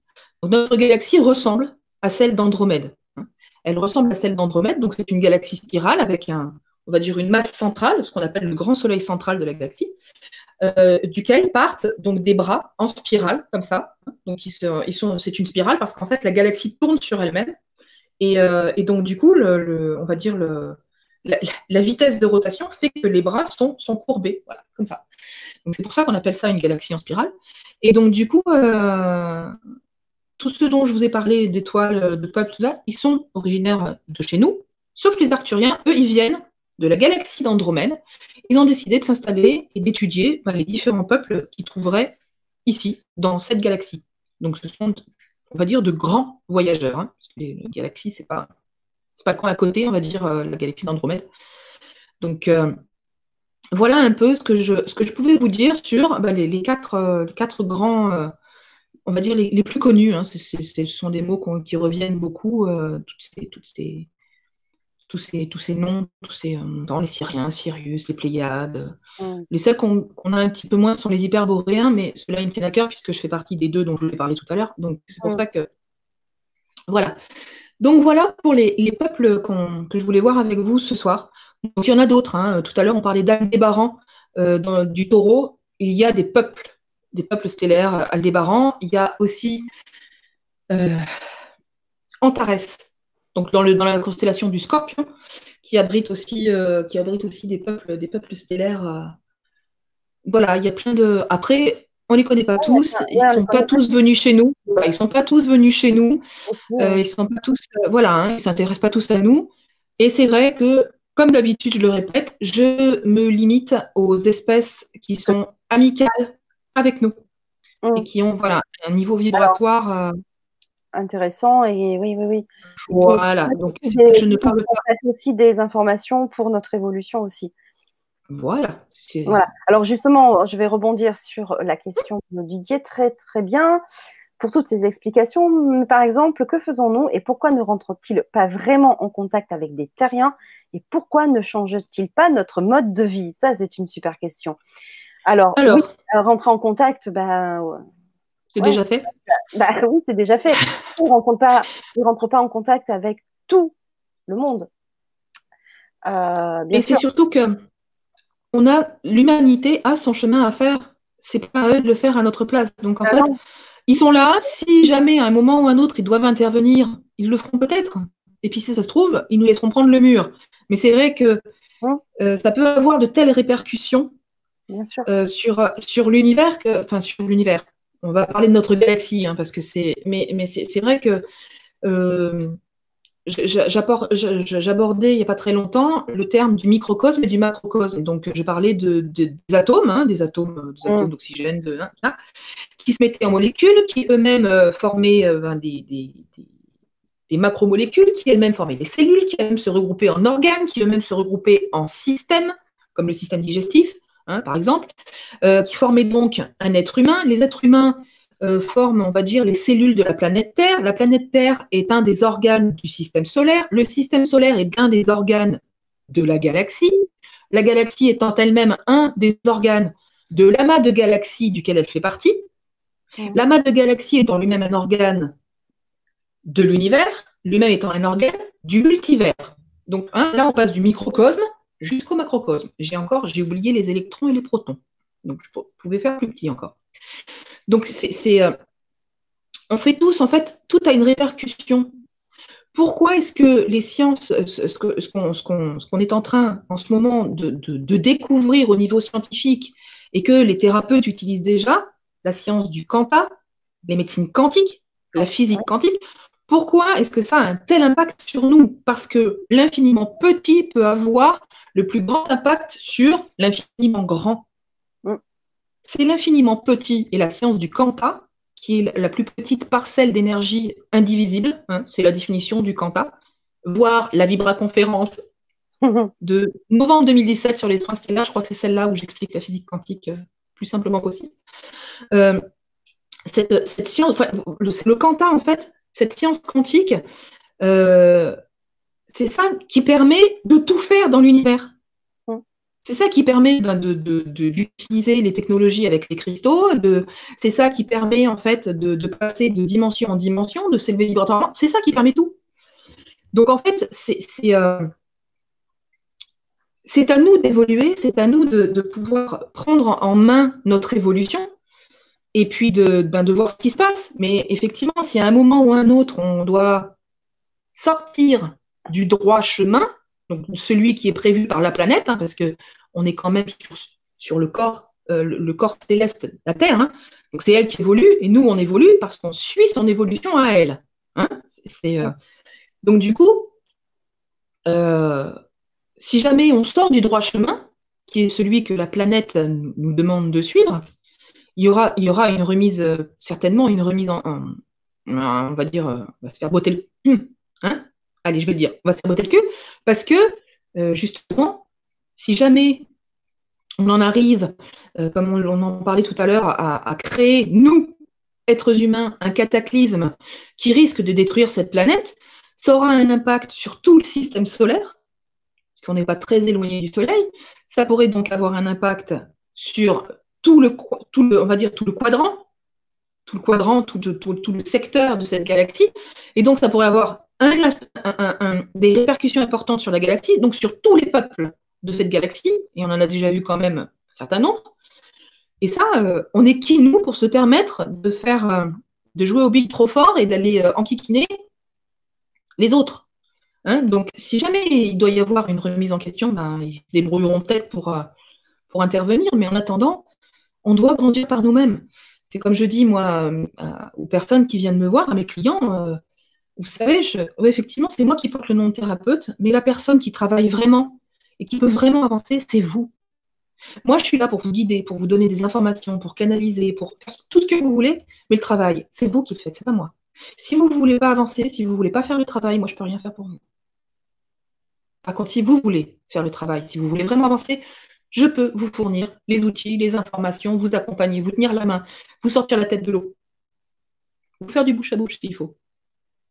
Mais c'est à nous d'évoluer. Donc, c'est pas toujours. Euh, attends, je, vais relire la question. Je chausse mes lunettes pour relire la question. Par exemple, mais que faisons-nous et pourquoi Alors voilà, c'est ça. Donc, euh, c'est changer notre mode de vie. Euh, non, c'est à nous d'apprendre suffisamment pour changer notre mode de vie à nous. C'est comme un, enfant. Un enfant, vous allez lui dire ne touche pas aux flammes de la cheminée, tu vas te brûler. Oui, maman, ne touche pas aux flammes de la cheminée, tu vas te brûler. Ok, deux fois. À la troisième, qu'est-ce que vous allez faire? Vous allez lui dire vas-y, touche. Alors, je dis ça, c'est entre guillemets, et ensuite, vous allez le faire expérimenter. Vous allez lui approcher un petit peu la main en faisant très attention parce que vous ne voulez pas qu'il se brûle, mais vous allez lui faire faire son expérience. Vous allez l'encadrer pour qu'il comprenne que le feu, ça brûle. Donc, il ne doit pas s'en approcher. Et une fois qu'il aura testé lui-même, ne vous inquiétez pas, il ne remettra pas la main. Mais c'est ça, en fait. Nous sommes des enfants. Hein. Au niveau galactique, on est des bébés. Donc, il faut qu'on apprenne. Il faut qu'on apprenne et on doit le faire par nous-mêmes. Donc, effectivement, il nous encadre. Il passe par des médiums. Il passe. je suis même sûre que selon, selon les races, je suis même sûre qu'ils peuvent. Euh, je, suis j'en suis certaine, qu'il y a encore des races qui sont, euh, qui sont là. On parle souvent de l'intraterre, donc euh, l'Agartha, tout ça. C'est, euh, en fait, c'est une plateforme. C'est vrai que j'aurais pu en parler. en, parler, en fait, c'est une, on va dire, une plateforme d'échange interplanétaire. C'est-à-dire qu'en fait, dans, en intraterre, la vibration est telle que c'est un endroit où peuvent se retrouver et peuvent voyager entre les dimensions la plupart des peuples de la galaxie. C'est un endroit qui est fait où on peut se retrouver. Voilà. Donc c'est euh, et c'est un endroit. Euh, euh, justement, bon après il y, a beaucoup de réactions sur le chat, donc je ne peux pas dire toutes les réactions. Mais effectivement, Didier en parlait tout à l'heure en demandant si on connaissait l'expérience de l'amiral Bird. Effectivement, qui lors d'un, c'est repris hein, dans ses notes, c'était en 1945, euh, il était avec son copilote et il, a, il, reprend dans ses notes officielles hein, euh, euh, un voyage qu'il a fait dans une autre dimension en plein vol. et ça serait alors donc il était au pôle Nord. Et, voilà. Et donc par contre il y a une émission de sur l'amiral Bird. Si vous voulez la revoir elle est certainement en replay avec un animateur de, du grand changement qui s'appelle Jean-Michel Raoux qui est un roi aussi et euh, qui, euh, qui parle beaucoup, beaucoup. D'ailleurs, c'est euh, le. C'est un spécialiste de l'ufologie, lui. C'est vraiment un spécialiste. Voilà. alors, c'est un scientifique aussi à la base et depuis à peu près maintenant 25-30 ans. Donc, s'intéresse beaucoup justement à l'Agartha. Donc, vous pouvez voir ses émissions en replay et notamment l'émission sur l'amiral Bird qui est vraiment très, très intéressante. Ouais. Voilà. Donc, voilà, donc c'est vrai qu'il y a plein de passages. Regardez le, le triangle de, des Bermudes. Bon, il est là c'est un, en fait, il reste parce que c'est à cet endroit-là, en fait, c'est dans le triangle des Bermudes qu'a euh, sauté le grand cristal maître d'Atlantide, le grand cristal géant d'Atlantide. Donc, en fait, ça a creusé un couloir dimensionnel, interdimensionnel, et selon comment vous passez, selon, selon euh, comment ça se passe, selon le moment, je ne sais pas comment il fonctionne, mais ça permet effectivement de changer de dimension. C'est pour ça qu'il y a eu plein de disparitions. C'est pour ça que voilà. Et il y a la même chose de l'autre côté dans la mer du Japon. Hein, puisque euh, c'est aux antipodes. L'effet, donc vous voyez que l'effet de la, catastrophe d'Atlantide a eu des répercussions sur toute la planète, hein, puisque c'est euh, voilà, hein, puisque ce, cristal géant a, y a, alors c'est vrai qu'on parle moins du, triangle, je crois qu'il s'appelle triangle du diable au Japon, dans la mer du Japon, voilà, mais c'est euh, le même le même style, hein. donc il y a des, des, des, perturbations électromagnétiques, il y a eu des disparitions inexpliquées, il y a plein de voilà, donc ça sous ça et ce sont des ce sont des passages qui permettent notamment d'aller vers l'Agartha. Il y a euh, un passage, euh, alors ceux que je connais, hein, on connaît effectivement euh, les passages de l'Himalaya et du fameux, de la fameuse cité de Shambhala, hein, qui est une, cité, on va dire, interdimensionnelle, mais mhm. qui permet un accès à l'Agartha. Et puis, on connaît aussi pour certains l'un des passages vers l'Agartha qui serait au mont Shasta, en, en, Californie du Nord. Au nord de la Californie, en fait, vous avez une, une très très belle montagne connu pour ses superbes nuages euh, lenticulaire, en fait. Et donc, elle c'est pas très loin, je crois, de la, de la frontière de l'Oregon. Et mhm. c'est le mont Shasta qui est très connu pour, voilà, pour abriter des, des, extraterrestres, une base extraterrestre, et ce serait aussi un chemin pour Agartha. après, il y en a certainement d'autres que l'on ne connaît pas encore, mais Bien sûr. pour accéder à, à l'infraterre, effectivement, ouais. Euh, alors, il y a une question de Frédéric. Bonsoir Frédéric, d'ailleurs, je te salue au passage, euh, qui nous dit que va nous apporter la cinquième dimension. Alors, on ne va pas refaire le sujet dessus parce qu'on a fait une, émission spéciale sur la cinquième dimension. Donc, c'est exactement la question qui a été posée en plus. Hein. Voilà, tu peux la revoir en, replay. Euh, voilà, Allez, si tu veux nous en dire juste quelques petits mots. Mais en fait, la cinquième dimension, c'est quoi? C'est juste un état vibratoire. Donc, euh, quand on aura atteint euh, un état vibratoire suffisant, eh ben, on sera dans la cinquième dimension. Et euh, qu'est-ce que ça va changer? Qu'est-ce que ça va nous apporter? Ça va nous apporter déjà un état vibratoire toujours positif. C'est génial, c'est utopique quelque part, parce que c'est vrai que quand on voit ce qui se passe et comment on vit, on se dit mais non, c'est pas possible. Mais si, en fait, euh, l'état vibratoire de la cinquième dimension, bah, euh, c'est de l'amour inconditionnel, de la joie, de la gratitude en permanence, tout le temps, pour tout le monde. Hein, c'est le monde des bisounours, un peu, la cinquième dimension. Euh, ça nous apporte ça. Et puis, l'état vibratoire fait que, et puis les, changements hein, dont j'ai parlé dans notre corps, font que, eh bien, dans la cinquième dimension, cet état vibratoire nous permettra d'utiliser nos, capacités cérébrales euh, de façon bien plus importante. Et donc, euh, ben, on aura des capacités euh, qu'on décrit pour l'instant comme étant, comme étant surnaturelles ou magiques, d'un autre côté, magique, la magie, comme la télépathie, la télékinésie, tout ce genre de choses, les capacités de se, téléporter. Tout ce genre de choses, ce sont des choses qui sont accessibles aux êtres qui ont un, niveau vibratoire suffisant. Donc en fait, c'est vrai que nous, pour l'instant, on est dans la quatrième dimension, mais il existe plein, plein de dimensions. c'est les hyperboréens, par exemple, sont dans la douzième. voilà, il y a plein de, plein de, plein de choses comme ça qui vont, euh, qui vont nous être, euh, qu'on déclenchera, hein, mais ça vient, ça vient naturellement, ce sont des choses qui viennent naturellement. Donc après, euh, ce sont des choses qu'on peut travailler. C'est voilà, c'est les hypersensibilités qu'on peut avoir seront décuplées. Donc la capacité, ben voilà, l'essence, ce qu'on appelle l'essence quintidimensionnelle, cinq dimensions. Donc la vision des champs d'énergie, la vision des auras, euh, entendre les, sons, des fréquences différentes, travailler avec les harmoniques. Tout, ça, ce sont des choses euh, auxquelles on aura accès en cinquième dimension. Ok, super. Alors, on va, on va enchaîner bien sûr sur euh, les ateliers qu'on va faire. Euh, mais il y a Didier qui dit sur la Terre, tout est en train de changer. Vous le voyez avec tout ce qui se passe en ce moment, les esprits commencent à s'ouvrir de plus en plus. La vérité arrivera. Alors, moi, j'ai juste envie de dire que la, vérité, la vérité est déjà là. Euh, simplement, il faut simplement que notre esprit, notre, notre, esprit, notre cerveau cloisonné euh, on va y arriver. conditionnement s'ouvre pour qu'on puisse voir, mais euh, tout est là sous nos yeux. Voilà. C'est ça. En fait, on est encore sous l'emprise de nos peurs, mais euh, plus ça va et plus on travaille dessus, justement, et plus on, dissipe ces peurs et plus on avance. On, approche de la masse critique, on approche. Hein. c'est tout à fait, Didier. C'est complètement ça. On, évolue énormément. Et on le voit bien. on est sur le bon chemin. On est sur le bon chemin. Malgré tout ce qu'on peut voir, on est sur le bon chemin. Oui, absolument. Je suis d'accord avec toi. Euh, un petit mot sur, euh, sur ce que pour les, les, petites mythologies, je ne sais pas à quelle heure il est. Je ah, sais pas oui. qu'on en est. Oh non, mais on a le temps. Ah bon, ça va, on a le temps. Mais donc, vas-y, continue. Euh, j'en parlerai quand tu me diras d'en parler. non, non, on va en parler. Simplement, je voulais dire que pour revenir sur ce que Didier disait tout à l'heure, pourquoi ils n'interviennent pas sur les terriens bah, S'ils interviennent, entre autres, bah, toi, j'ai aussi une intervenante hein, euh, qui travaille avec des maîtres stellaires et à qui on transmet des codes aussi euh, qui travaillent euh, sur l'ADN. on a fait aussi des ateliers pour travailler. Donc après, il faut juste être prêt aussi à hum, pouvoir recevoir ces informations-là, à les entendre, et surtout à les traiter après. Parce que qu'est-ce qu'on en fait?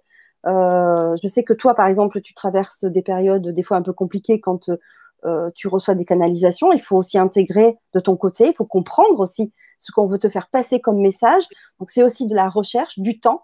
Euh, je vois aussi avec Cathy Tolois, donc l'autre intervenante qui reçoit des codes d'activation, elle met des fois des mots à comprendre ce que ça signifie. Elle doit faire des recherches aussi sur l'épigénétique, etc. Donc c'est complexe. Donc on n'est peut-être pas tous aptes non plus à recevoir ces informations, heureusement, parce qu'on a aussi nous euh, d'autres choses à faire. voilà, on contribue tous euh, à l'évolution des consciences, mais chacun à sa manière. Donc heureusement qu'il y a des personnes, voilà, comme toi, qui sont aussi prêts, euh, prêtes à recevoir euh, ces informations, à, nous les transmettre. Et surtout qu'en travaillant, comme on a fait hein, à travers soit les soins stellaires, soit à travers des ateliers où on a travaillé aussi sur l'ouverture du cœur, on a travaillé sur euh, la, la, transmutation aussi de notre ADN hein, pour, pour évoluer toujours. Hein, pour, voilà, donc, donc voilà, je voulais faire cette petite précision aussi. quand même, avant que tu parles, bien sûr, maintenant de la mythologie. Alors, alors, c'est quelques mots, il n'y a, a, pas grand-chose, mais c'est des choses qui peuvent être euh, quand même, euh, qui peuvent nous, interpeller. Donc, tout à l'heure, je parlais justement des Dogons. Les Dogons, c'est une peuplade du Mali, euh, donc en Afrique occidentale, du moins si je me souviens bien, c'est vrai que ma géographie africaine, c'est pas la meilleure. donc, c'est une peuplade du Mali, en fait, et ils ont, cette peuplade, en fait, s'est installée, euh, installée, on va dire, euh, au XIVe siècle. Et au XIVe siècle, en fait, euh, ils étaient, ils vouaient une, une, une vénération à l'étoile de Sirius. À l'étoile de Sirius. Et en fait, au XIVe siècle, les Dogons, donc c'est un peuple, dire qu'au XIVe, surtout au XIVe siècle, c'était pas le peuple le plus technologique qui soit. En fait, les Dogons connaissez l'existence de Sirius A, qui est, si Fanny, tu peux remettre la photo, euh, la photo qui s'appelle Sirius, pardon, la, petite étoile qu'on voit derrière la grosse, la grosse étoile. Donc celle qu'on voit dans le ciel, c'est Sirius B. Donc voilà, la grosse, grosse étoile au centre, c'est Sirius B. Et c'est la seule qu'on peut voir à l'œil nu. On ne peut absolument pas voir Sirius A. Elle est déjà très difficile à voir au télescope. Hein. Donc, euh, c'est la première fois que j'ai voulu regarder Sirius A au télescope. J'ai cherché un bout de temps. Et d'ailleurs, la photo que vous voyez là, elle a été prise avec un filtre. Parce que Sirius n'est pas une étoile rouge, c'est une étoile bleue. Hein, blanc-bleu. Euh, donc, en fait, euh, Sirius A est très, très difficile à voir déjà au télescope et elle n'est absolument pas visible à l'œil nu. Et pourtant, les Dogons, au XIVe siècle, savaient connaissait l'existence de Sirius A. Et il savait que c'était un système binaire, qui était accouplé, euh, en fait, en couple avec Sirius B. Et donc, en fait, on s'est posé la question de savoir, mais comment ils ont pu, comment ils pouvaient avoir ces connaissances, comment ils pouvaient. Euh, et en fait, euh, en fait, il y, a, alors je ne sais plus son nom, mais il y a un scientifique qui a émis l'hypothèse qu'effectivement, les Dogons avaient été en contact avec des extraterrestres et donc notamment des Syriens qui leur ont parlé de là où ils venaient et qui ont pu euh, les éduquer par rapport à ce, système binaire étoile de Sirius. Donc en fait, chez les Dogons, voilà, Sirius, c'est l'étoile maîtresse. Sirius, c'est aussi une étoile très importante pour les Égyptiens parce qu'en fait, euh, elle est associée à la déesse Isis, qui est la déesse mère égyptienne. Et donc, en fait, pour les Égyptiens, il y avait Sirius, donc Isis, hein, euh, relié à Isis, et il y avait Orion. La constellation d'Orion est très importante pour les Égyptiens, euh, déjà parce qu'elle était personnifiée par Osiris, époux et frère d'Isis. Et d'ailleurs, euh, sur le plateau de Gizeh, les trois grandes pyramides, donc ça c'est pareil, ce sont des informations que vous pouvez trouver sur Internet très facilement si ça vous intéresse de vous renseigner un peu plus les trois grandes pyramides sont construites sur l'alignement parfait des trois étoiles du baudrier d'Orion. Elles sont alignées exactement de la même façon. Et il s'avère que le plateau de Gizeh, donc avec les trois grandes pyramides et le sphinx, euh, constitue une horloge astronomique qui permet de mesurer le temps grâce au mouvement des étoiles, sachant qu'en fait, alors, je ne me rappelle plus laquelle c'est.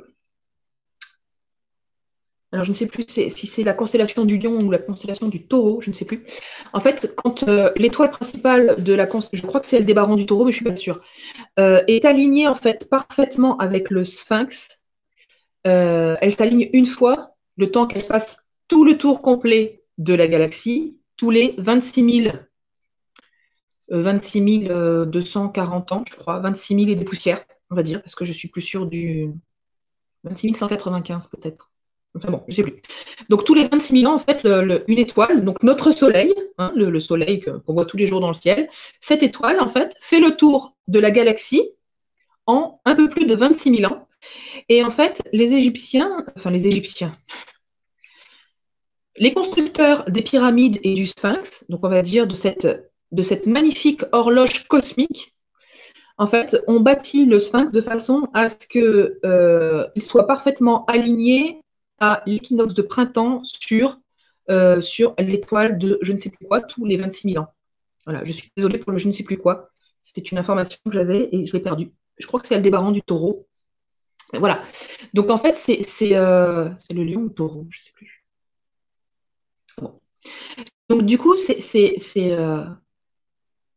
on s'est toujours demandé, parce que la pyramide euh, des anciens Égyptiens, comment ils ont fait pour déplacer les blocs, il aurait fallu, alors on a fait les calculs, il aurait fallu des milliers et des milliers et des milliers d'ouvriers qui auraient travaillé 24 euh, heures sur 24 pendant euh, je ne sais plus combien de centaines ou de milliers de... voilà, ce sont des chiffres tout à fait aberrants pour construire ces pyramides. Et en fait, donc, on soupçonne, on subodore qu'elles ont été construites de façon tout à fait différente et par, euh, à une époque tout à fait différente, puisque le sphinx serait âgé de bien plus que les 5000 ans qu'on lui prête. Et euh, il serait euh, là, apparemment, les Égyptiens sont même en train de reconnaître qu'effectivement, ils sont en train de revoir toute leur, toute leur histoire et tout, tout ce qu'ils pouvaient avoir et savoir sur la construction des pyramides, des grandes pyramides, et du sphinx, parce que justement, euh, ils sont en train de découvrir des nouveaux systèmes de datation. Et donc, euh, parce que c'est vrai que le carbone 14, ben apparemment, ça devient un petit peu obsolète. Et donc, du coup, ils sont en train de, se rendre compte et de reconnaître qu'effectivement, euh, ce serait beaucoup plus ancien. Et alors, on ne sait pas encore qui, sait pas encore qui, mais voilà, ça reste euh, là. On attend la suite des événements. Alors là, c'est vraiment scientifique hein, comme, comme recherche. C'est pas du tout euh, spirituel, c'est vraiment scientifique. Voilà, donc ça, c'était pour vous parler de Sirius. Et puis ensuite, euh, vous parlez un petit peu des hyperboréens. En fait, les hyperboréens, on va beaucoup retrouver. ce sont des, en fait, on va, on va retrouver la, la mythologie nordique qui a tourné autour des hyperboréens puisque souvent les, dieux nordiques sont représentés sous euh, les traits de géants blonds. C'est pas pour rien que Thor, euh, dans, les, dans les Avengers, que Thor est un géant blond aux yeux bleus. voilà, donc c'est, euh, ils sont souvent représentés, les, les, hyperboréens, on va dire, sont, des, sont restés dans le folklore populaire nordique. Donc c'est vrai que ben, on parle du ces légendes ont été reprises donc, euh, dans, le, dans les films des, de, les Marvel avec, euh, avec Thor hein, et les Avengers, mais on parle effectivement. Euh, les, légendes nordiques parlent du Bifrost, donc le, ce qu'on appelle dans le film le pont arc-en-ciel, qui serait, alors autrement dit, un pont d'Einstein-Rosen, mais qui serait surtout une, une, une un vortex qui permettrait de se déplacer euh, qui se permettrait de se déplacer entre les, entre les mondes. Hein, voilà, donc euh, c'est. Euh, il y a encore certaines, certaines choses sur les hyperboréens qui restent dans les, dans les, on va dire dans les, dans les cultures nordiques. Voilà, j'ai fait, le tour. Je veux bien rencontrer un hyperboréen qui ressemble à l'acteur qui joue dans. Oui, Chris Hemsworth, oui, effectivement, je comprends tout à fait. il est pas mal. Il n'y a pas grand-chose à acheter, il faut dire ce qu'il est. Ah, n'est-ce pas? Ouais, Alors, donc, pour en revenir euh, maintenant aussi à, pour faire la transition, on va dire, avec euh, nos ateliers, qu'est-ce que, euh, en fait, qu'est-ce que ce voyage et la rencontre avec euh, ces êtres stellaires va en fait nous apporter concrètement à nous dans notre évolution et dans notre quotidien en fait. Voilà. Qu'est-ce que ça va nous apporter? Alors, déjà, ça peut permettre à certains qui euh, n'ont peut-être pas encore, qui sont peut-être pas trop, euh, ça pas trop encore, de se reconnecter à des peuples d'origine. Et c'est vrai que la reconnexion, avoir la conscience et, se reconnecter comme ça, ça permet euh, des sauts quantiques, ça permet une évolution au niveau du physique, ça permet plein de choses. En fait, ça peut, euh, ça peut déclencher au niveau de l'ADN un réveil de souvenirs. Ça peut, voilà, déjà rien que ça, la reconnexion, c'est important. Donc après, euh, comme je l'ai déjà expliqué par rapport à l'ADN, on peut très bien avoir de l'ADN, euh, plusieurs ADN différents, ADN stellaire différents. C'est-à-dire que par exemple, c'est moi personnellement, j'ai beaucoup de Syriens, beaucoup, beaucoup de Syriens. J'ai une petite chose d'hyperboréen, parce que c'est vrai que j'ai eu des incarnations d'hyperboréens sur Terre. Et j'ai, mais alors, un tout petit peu, un tout petit peu, de pléiadiens. Il y en a qui vont avoir beaucoup de pléiadiens, un petit peu de syriens. Il y en a qui vont avoir que du syrien, pas de pléiadiens.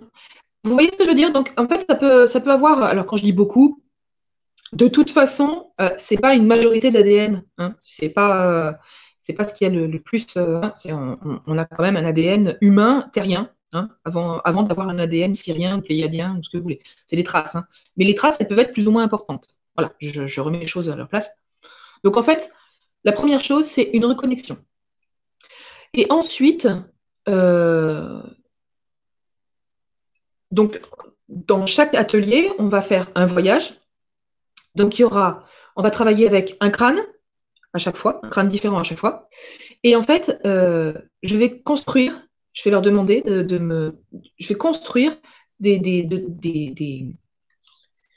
textes, hein, comme, vous, avez quand je fais les soins, les soins stellaires euh, en collectif hein, sur LGC. Je vais vous mettre en état modifié de conscience et vous guider, en fait, de façon à pouvoir vivre ce que vous avez à vivre avec eux.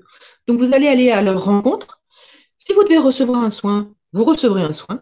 Si vous devez euh, recevoir, faire, je sais pas, un implant ou un, un, bon implant, hein, pas, pas, les implants qui vous contrôlent, ceux qui justement vous libèrent. Donc, euh, si ça doit être un implant, c'est un implant. Euh, si ça doit être juste un message, c'est un message. Si ça doit être juste vous reconnecter et découvrir euh, des mondes ailleurs, comment ça peut être quand on n'est plus dans la même dimension, voilà, ça peut, être tout et n'importe quoi. Je vais laisser le plus ouvert possible pour que chacun puisse avoir l'expérience la plus diverse possible avec ben, chacun des trois ateliers. C'est-à-dire que ben, s'il y a une personne qui est vraiment euh, plus syrien, euh, enfin plus euh, portée vers les Syriens que vers les, les Pléiadiens ou les Hyperboréens ou les Arthuriens, parce que je ne sais pas lequel, lequel des deux peuples on ira voir au dernier. Et ben en fait, pendant un voyage, elle va peut-être faire qu'une découverte. donc ça pourra l'instruire, la cultiver, peut-être la reconnecter un petit peu. Et puis dans un autre, elle va faire, euh, ben, elle va vraiment euh, faire un saut quantique grâce euh, à un soin, grâce à une prise de conscience, grâce à un réveil de son ADN. Voilà, il faut voir. Et puis si ça se trouve, ben, il y aura des prises de conscience des sauts dans chacun des trois. Là, c'est ouvert complètement. Je, vais faire de façon à ce que ce soit le plus, plus ouvert possible, en fait. Voilà. Pour que le champ des possibles soit le plus grand euh, le, plus grand possible pour que justement vous puissiez vivre les choses, euh, ce que vous avez à vivre en fait. C'est vrai qu'en ce moment, je crois qu'on a atteint un, seuil en fait où maintenant il faut être, euh, il faut lâcher prise, il faut être grand ouvert et vivre ce qu'on a à vivre, quoi que ce soit. C'est vrai que on, peut avoir, là je vais prendre l'exemple de la passation d'énergie entre 2019 et 2020. C'est vrai que les énergies de 2020 ont commencé à venir se faire sentir à partir du mois d'octobre en 2019. Et puis en fait, euh, la grosse transition a eu lieu là, les 15 derniers jours de, décembre. Et là, ça a été terrible pour beaucoup, beaucoup, beaucoup de monde. Il y a beaucoup de fatigue, beaucoup euh, des maladies, des problèmes, enfin des maladies, euh, des rhumes, des nettoyages, enfin des, voilà, des, choses comme ça. Ça a été 15 jours très, très éprouvants. Là, les 15 premiers jours de janvier, sont sympas aussi. Ça va encore durer un petit peu, on va dire 15 jours, 3 semaines. Mais cette transition énergétique est très très difficile à passer pour beaucoup de personnes. Ben, oui, effectivement, c'est difficile, mais c'est que passager. Et c'est quelque chose qui nous est nécessaire dans notre évolution et dans notre avancée. C'est vrai que les énergies de 2019 et 2020 sont tellement différentes que du coup, ben, c'est vrai que le passage, ben, on morfle. Euh, et, c'est vrai que ben, là, le mieux, c'est de faire contre mauvaise fortune bon cœur, d'accepter ces changements avec philosophie, en fait, et de savoir qu'effectivement, c'est pénible maintenant. C'est vrai que c'est pas évident à vivre quand on est dans la matière, qu'il faut travailler, s'occuper des enfants, faire ci, faire là, faire machin. C'est pas évident. On n'a pas forcément toujours l'énergie pour, mais quelque part, c'est aussi fait exprès pour nous faire lâcher prise. Parce que résister, ça, l'humain, il sait faire. Donc du coup, voilà, c'est, euh, je crois que maintenant, euh, il faut, euh, il faut, voilà, il faut être dans l'accueil et, dans la foi de, ce qui nous porte en fait. C'est, c'est bon, on, est sur le, comme le disait tout à l'heure Didier, oui Didier, on est sur le bon chemin, on va y arriver. C'est, il faut avoir confiance, il faut être dans la gratitude, il faut être dans la joie, il faut faire contre mauvaise fortune mon cœur. Ben oui, moi c'est, j'ai passé quatre semaines à l'ité. ah oui, j'en ai pris plein la tête non seulement le changement d'énergie, puis en plus, euh, j'avais des mutations à vivre dans mon corps. Hein, je sais. Euh. donc là, bah, cette année, bingo, quatre semaines parce que c'est tout mon système digestif qui a été euh, refondu. C'est qu'à le dire.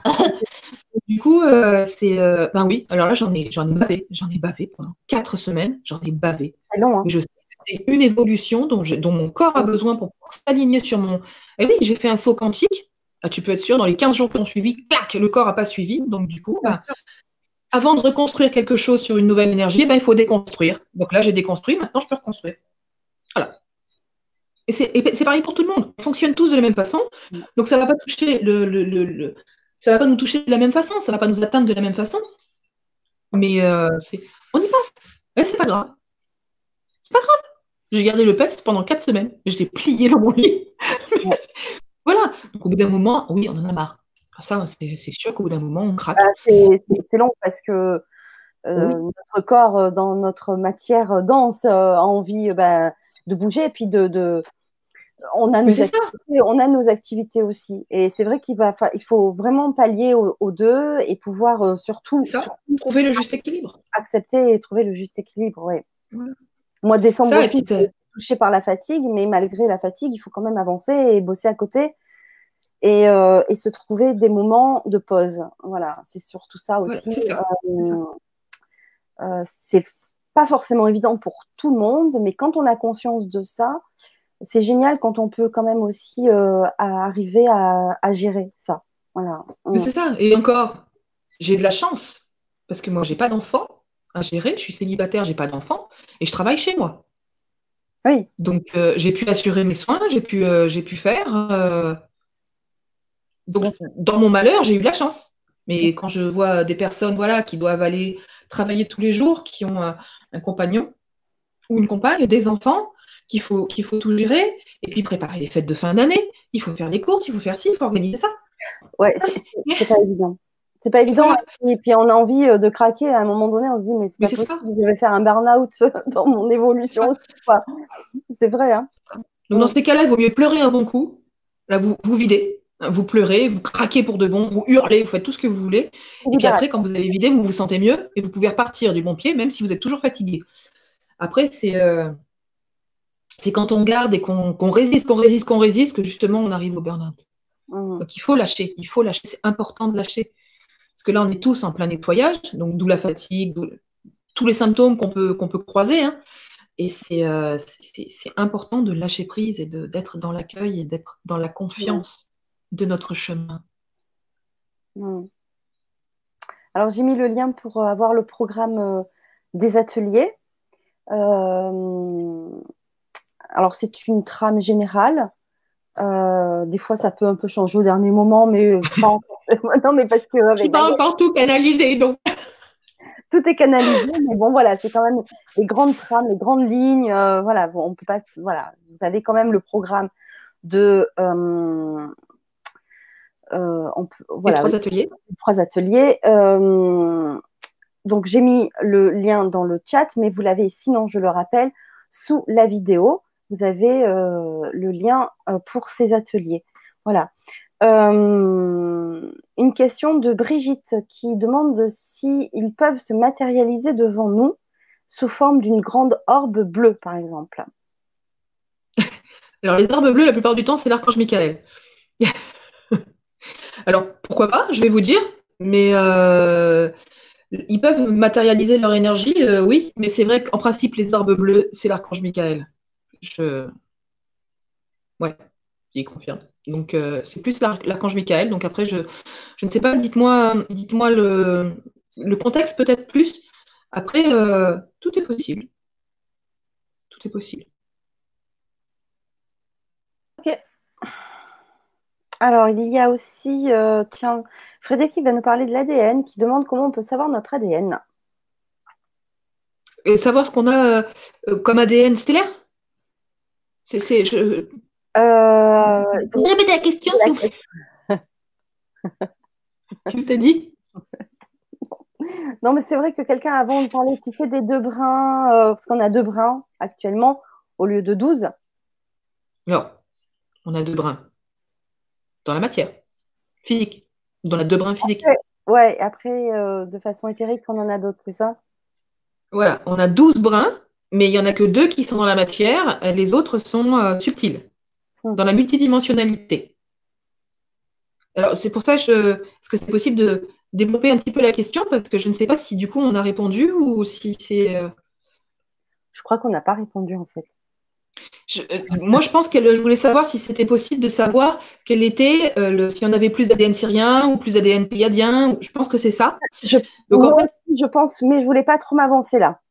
Donc, c'est pour ça, si, si vous pouvez. C'est Frédéric qui a posé la question. si, voilà, hein, si vous pouvez euh, repréciser. Donc, en fait, quand on a un ADN comme ça stellaire, hein, on, est, on est souvent attiré Hein, c'est parce que notre ADN, il est là, hein, il fait partie de nous, c'est on l'a dans chacune de nos cellules.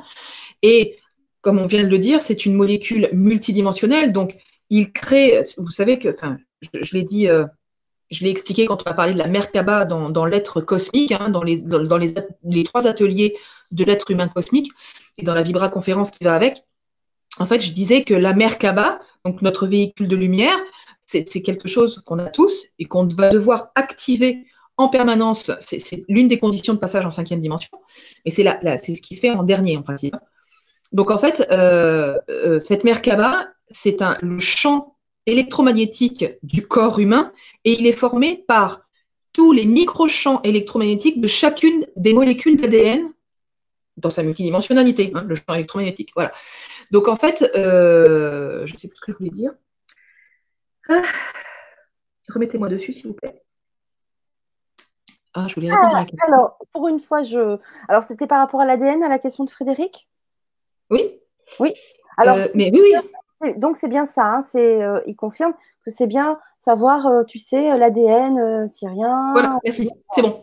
Donc, en fait, ce, champ électromagnétique et donc cet ADN hein, qui le constitue, en fait, va nous faire rentrer en résonance avec les vibrations primordiales qui sont les nôtres donc les vibrations stellaires avec lesquelles on va le mieux s'entendre. Donc, si on a plus d'ADN syrien, on va être attiré par les dauphins, on va être attiré par, les baleines, par, euh, par l'eau, on va être attiré par les cristaux, par tout ce qui, est euh, vraiment typique, de, tout ce peuple syrien, en fait, de tous ces peuples syriens. Et, puis, si, euh, si on est plus, voilà, si on est plus, plus dans le chamanisme, tout ça, c'est qu'on a plus d'ADN peut-être pléiadien et lémurien. Voilà, donc en fait, c'est surtout par, euh, nos attirances, par, euh, on peut avoir aussi euh, des réminiscences, hein, des réminiscences parce que on, peut, on a tous hein, des extensions sur d'autres planètes, on a tous des extensions stellaires, et donc du coup, on peut très bien rentrer en résonance et en, en résonance avec justement des extensions. Donc, si on a des vies plus, si on a des vies syriennes, ou si on peut très bien, voilà, c'est vraiment vibratoire. C'est vraiment vibratoire, ce qui va vous attirer. Ce qui va vous attirer. Après, s'il n'y a rien qui vous attire de spécial, c'est quelque chose que vous pouvez découvrir ben, euh, en faisant un soin ou un atelier. Alors que ce soit avec moi, mais je dis pas ça que pour moi, parce que je ne suis pas la seule à travailler avec, euh, heureusement, je ne suis pas la seule à travailler sur l'ADN, sur les stellaires. c'est des choses que vous pouvez découvrir euh, en faisant peut-être des expansions de conscience, de l'hypnose, selon les techniques qui sont employées. Donc voilà, comment vous pouvez découvrir, comment vous pouvez aller, aller à la rencontre de vous-même. Excusez-moi, je vais boire un chouïa.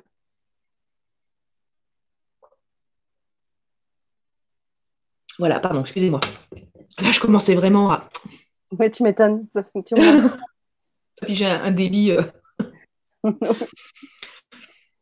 voilà, donc comment on peut se, renseigner et savoir euh, quel ADN on peut avoir. Euh. Hmm. Ben, écoute, merci pour la réponse. Et je t'en prie.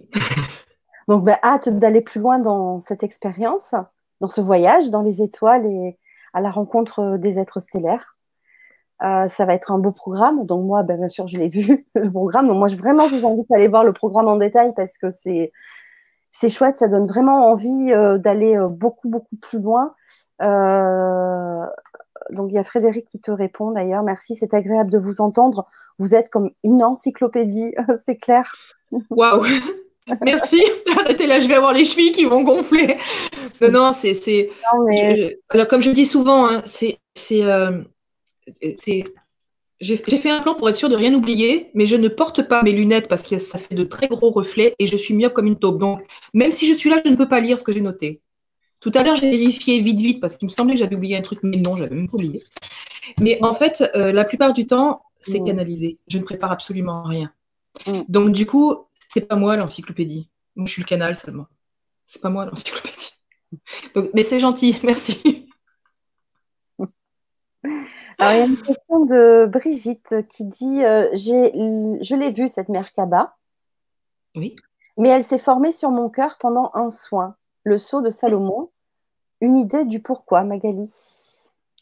Alors, le cœur, en fait, c'est le, centre énergétique, euh, on va dire le centre énergétique le plus important. C'est celui qui est au centre. Hein. Et en fait, comme on a pu le voir lors des, ateliers qu'on a fait ensemble, quand, euh, je vous ai fait former la, mère Kaba, en fait, je, voulais, je, vous ai fait vous centrer sur votre cœur, justement, et je voulais fait vous la, visualiser dans votre cœur avant, avant qu'en fait, qu'elle puisse s'expanser. Donc, en fait, c'est, euh, euh, oui, c'est normal de l'avoir au niveau du cœur, c'est normal, hein, puisque c'est, on va dire, le centre, le centre de votre mère Kaba se situe au niveau de votre centre énergétique cardiaque. Hein. donc, euh, énergétique cardiaque, le cardiaque et puis le, thymus. Hein. Donc, euh, le centre du thymus, c'est ce qu'on appelle le cœur supérieur. Donc, en fait, voilà, entre les deux, c'est là, c'est cette zone-là, en fait, qui est le centre de la Merkaba de chacun. Donc, euh, c'est tout à fait normal. Ensuite, la Merkaba, alors, c'est un. La Merkaba, c'est vraiment l'étoile à huit branches, hein, les deux pyramides imbriquées l'une dans l'autre à huit branches ou plus, hein, selon, les personnes. En principe, elle est à huit branches. Hein. Rares sont encore les personnes qui ont des Merkaba plus importantes. Euh, donc euh, voilà, après le saut de Salomon, c'est une protection. Et c'est vrai que le corps de lumière, la Merkaba, c'est la protection, la protection de l'âme, hein. c'est la protection de lumière du corps, du, corps, du corps physique, des corps subtils et de, l'âme, on va dire. Voilà, donc euh, tout est normal, tout va bien.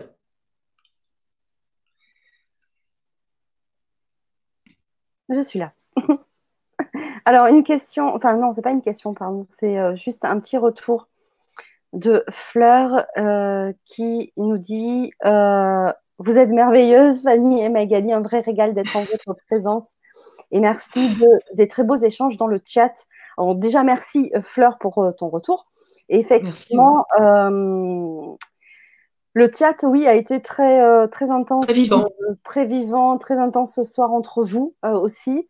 Donc, c'est vraiment chouette parce que, ben, après, on ne peut pas lire tous les, tous les commentaires parce qu'il n'y avait pas que des questions, mais aussi des commentaires. Bien sûr, des échanges. il y a eu des échanges entre vous et je trouve ça juste, juste génial. Et merci pour les cœurs, quelqu'un qui sait que j'aime les cœurs sur le chat. Et moi, j'ai pas de dauphin. J'ai plus de dauphin. Il n'y a plus personne qui me met des dauphins. Alors moi, c'est les cœurs. Magali, ce sont les dauphins. Donc écoute, ils vont arriver, j'en suis sûre. Donc euh, vraiment, j'espère qu'on va pouvoir euh, vraiment vous retrouver euh, pour, cette belle expérience qu'on va vivre pendant ces trois ateliers. Parce que moi, j'ai vraiment hâte. Hein. c'est génial. Quand tu m'en as parlé, j'ai dit bah oui, parce qu'en plus, ça a vraiment un lien très, très, très étroit depuis deux ans que tu fais les soins stellaires. On a fait déjà beaucoup de soins stellaires sur ma chaîne. avec l'archange Michael, avec Raphaël, avec l'énergie de Marie, avec les maîtres dauphins, euh, et puis tellement d'autres, euh, voilà, c'est énorme. D'autres vont arriver bien sûr, hein, puisque là on va se concentrer sur les ateliers qui vont démarrer euh, fin janvier, donc le 27 janvier, et à raison d'une fréquence de tous les 15 jours. Et donc ça va déborder donc bien sûr sur février, et on refera un soin stellaire le, au mois de mars. Voilà. Le 18. toi, t'es vraiment... Toi, t'es trop forte, t'as trop bien les, les dates en, tête. alors, tiens, regarde, il y a Frédéric qui te met des dauphins. Il y a aussi... Merci. Et alors, Ludovic aussi. Ah, tu vois, à toi. Il y a Brigitte également. Merci. Ah, ça me fait plaisir. Merci Shiva et merci Brigitte pour les cœurs pour moi aussi. Euh, il y a, y a Tosto qui nous met bah, pour les deux. Bah, merci. Voilà. Oui, aussi. Ah, c'est adorable. Merci. c'est vraiment adorable. Merci beaucoup. Donc, euh, donc qu'est-ce qu'on disait en fait? Je sais plus. on parlait des ateliers et qu'on, pour l'instant, on allait, voilà, euh, là, on allait centrer sur les ateliers puisqu'il venait d'avoir la, la Vibra conférence et qu'on se retrouvait pour un soin stellaire le 18 mars. Voilà, le 18 mars, exactement. Parce qu'il y a quelque chose de euh, particulier enfin, à cette période-là, c'est ça? Ben, en fait, euh, je, on avait fixé cette date-là parce que c'est à côté de l'équinoxe, c'est proche de l'équinoxe de printemps. Donc en fait, euh, voilà. Et, du coup, euh, je t'avais dit, hein, j'avais un soin qui venait et puis là, il y en a un autre ben, de la fameuse série qu'on a commencé avec Raphaël au mois de décembre. Ouais. Et du coup, du coup, ben, du coup, je sais pas encore. je vais voir. C'est, ce sera, sachant que de toute façon, c'est pas grave. Hein, je, ferai, je le ferai tous. Hein, c'est pas gênant. Mais c'est vrai que je ne sais pas si, euh, si, si Saint-Germain va, venir prendre la place ou si ce sera bah, celui du mois d'avril. Saint-Germain, je ne sais pas, enfin avril ou mai, je ne sais pas quand est-ce qu'on va ouais. refixer des dates. Donc je ne sais pas encore si ce sera oh, l'énergie. Euh, Moi, je sais qu'avec toi, de toute façon, je laisse aller. Voilà. Donc euh, quand je, dès que je suis au courant, vous le saurez aussi. oui, vous le saurez aussi. D'ailleurs, si vous voulez être au courant du programme de ma chaîne, n'hésitez pas à vous abonner à la page Facebook LGC6, Nouvelle Santé Conscience, ou la Web TV de Fanny, puisque j'ai aussi ma propre chaîne où je mets aussi le programme. Et vous avez aussi, euh, vous pouvez aussi m'envoyer un mail hein, pour que je vous mette dans le listing pour recevoir le programme euh, chaque jour de, des, émissions que je fais. Donc n'hésitez pas à m'envoyer un message pour que je vous mette dans cette liste-là. Comme ça, vous recevrez le programme, mais également aussi des stages que je fais en présentiel avec certains thérapeutes. Euh, voilà, et puis des, et puis de, la future euh, journée aussi euh, que l'on va faire avec ma web TV en présentiel aussi cette fois-là avec euh, quelques intervenants aussi du coin.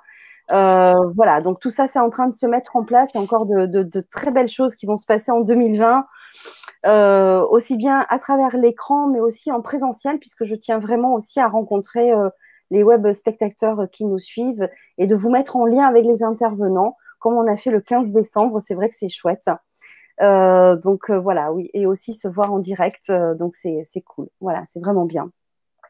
Donc écoutez, merci vraiment à, toutes et à tous bah, pour votre présence ce soir, à tous ceux aussi qui vont voir cette émission en replay.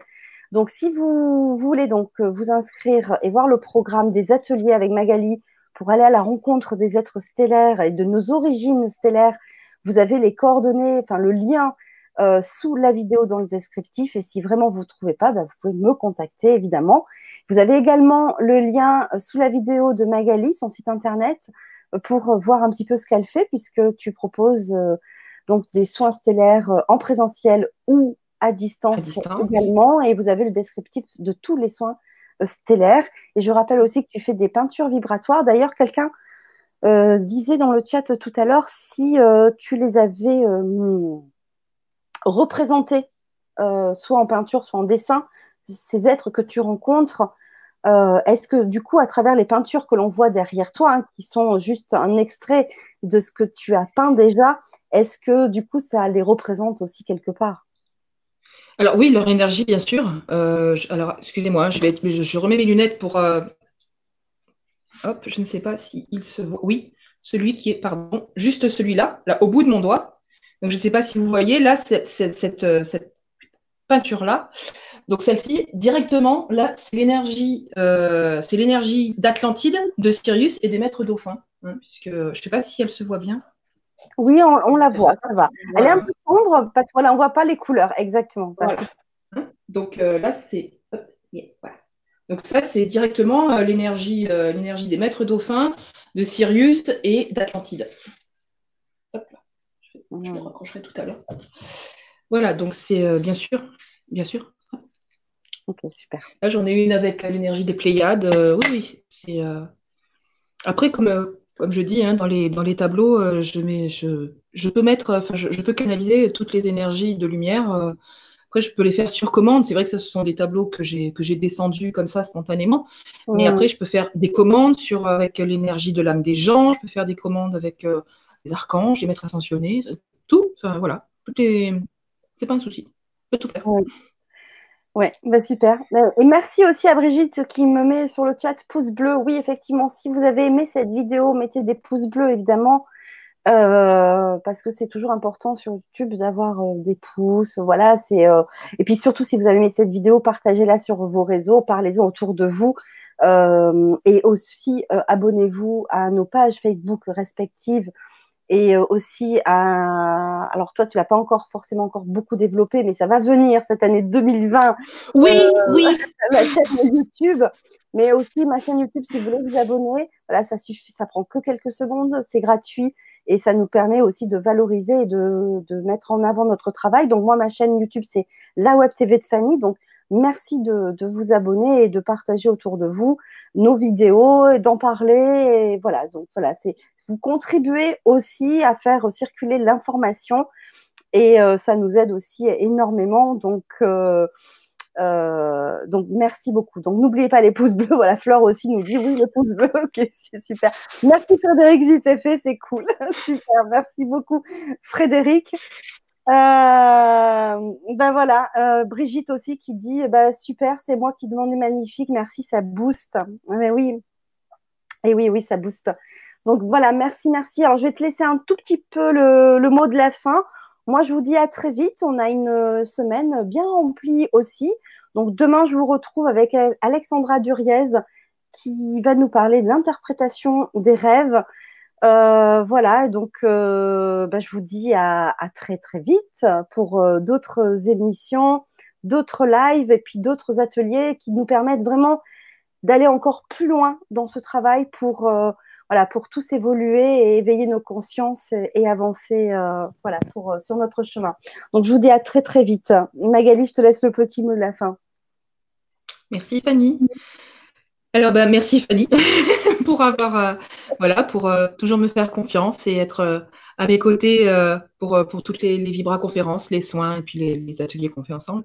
Merci à tous d'être là et de vous intéresser à ce que je raconte. Parce que c'est vrai qu'il y a des fois, ben, pour beaucoup de personnes, je peux paraître complètement, euh, complètement perché, complètement folle. Enfin bon, je peux vraiment avoir une, tête d'extraterrestre, mais bon, pas de souci, j'assume. Et puis, euh, n'hésitez pas, comme je vous le disais, hein, vous prenez, vous gardez ce qui vous, ce qui vous semble juste, qui vibre avec vous. Vous laissez de côté ce qui vibre pas. mais surtout, n'hésitez jamais, euh, jamais à, avancer avec, avec, avec, avec les êtres stellaires et avec, avec les archanges, avec les êtres de lumière, parce qu'ils sont là pour nous aider. Ils sont là pour euh, nous guider et euh, pour nous accompagner, même s'ils ne font pas les choses pour nous, même s'ils n'interviennent pas forcément dans la matière, parce qu'on doit faire les choses tout seul. Ils sont quand même là pour nous épauler, pour nous accompagner. Mais c'est vrai que bon, ils ne feront jamais rien si on ne leur demande pas. Et ça, c'est euh, vrai qu'il y a. Moi, la première, j'oublie de demander. C'est important. Demander, demander, demander. Ils sont là pour vous aider. Voilà, donc bah, écoutez, euh, euh, on arrive à la fin, Fanny, il n'y a plus de questions. Donc euh, c'est le moment de dire au revoir, c'est ça? C'est ça, oui, oui.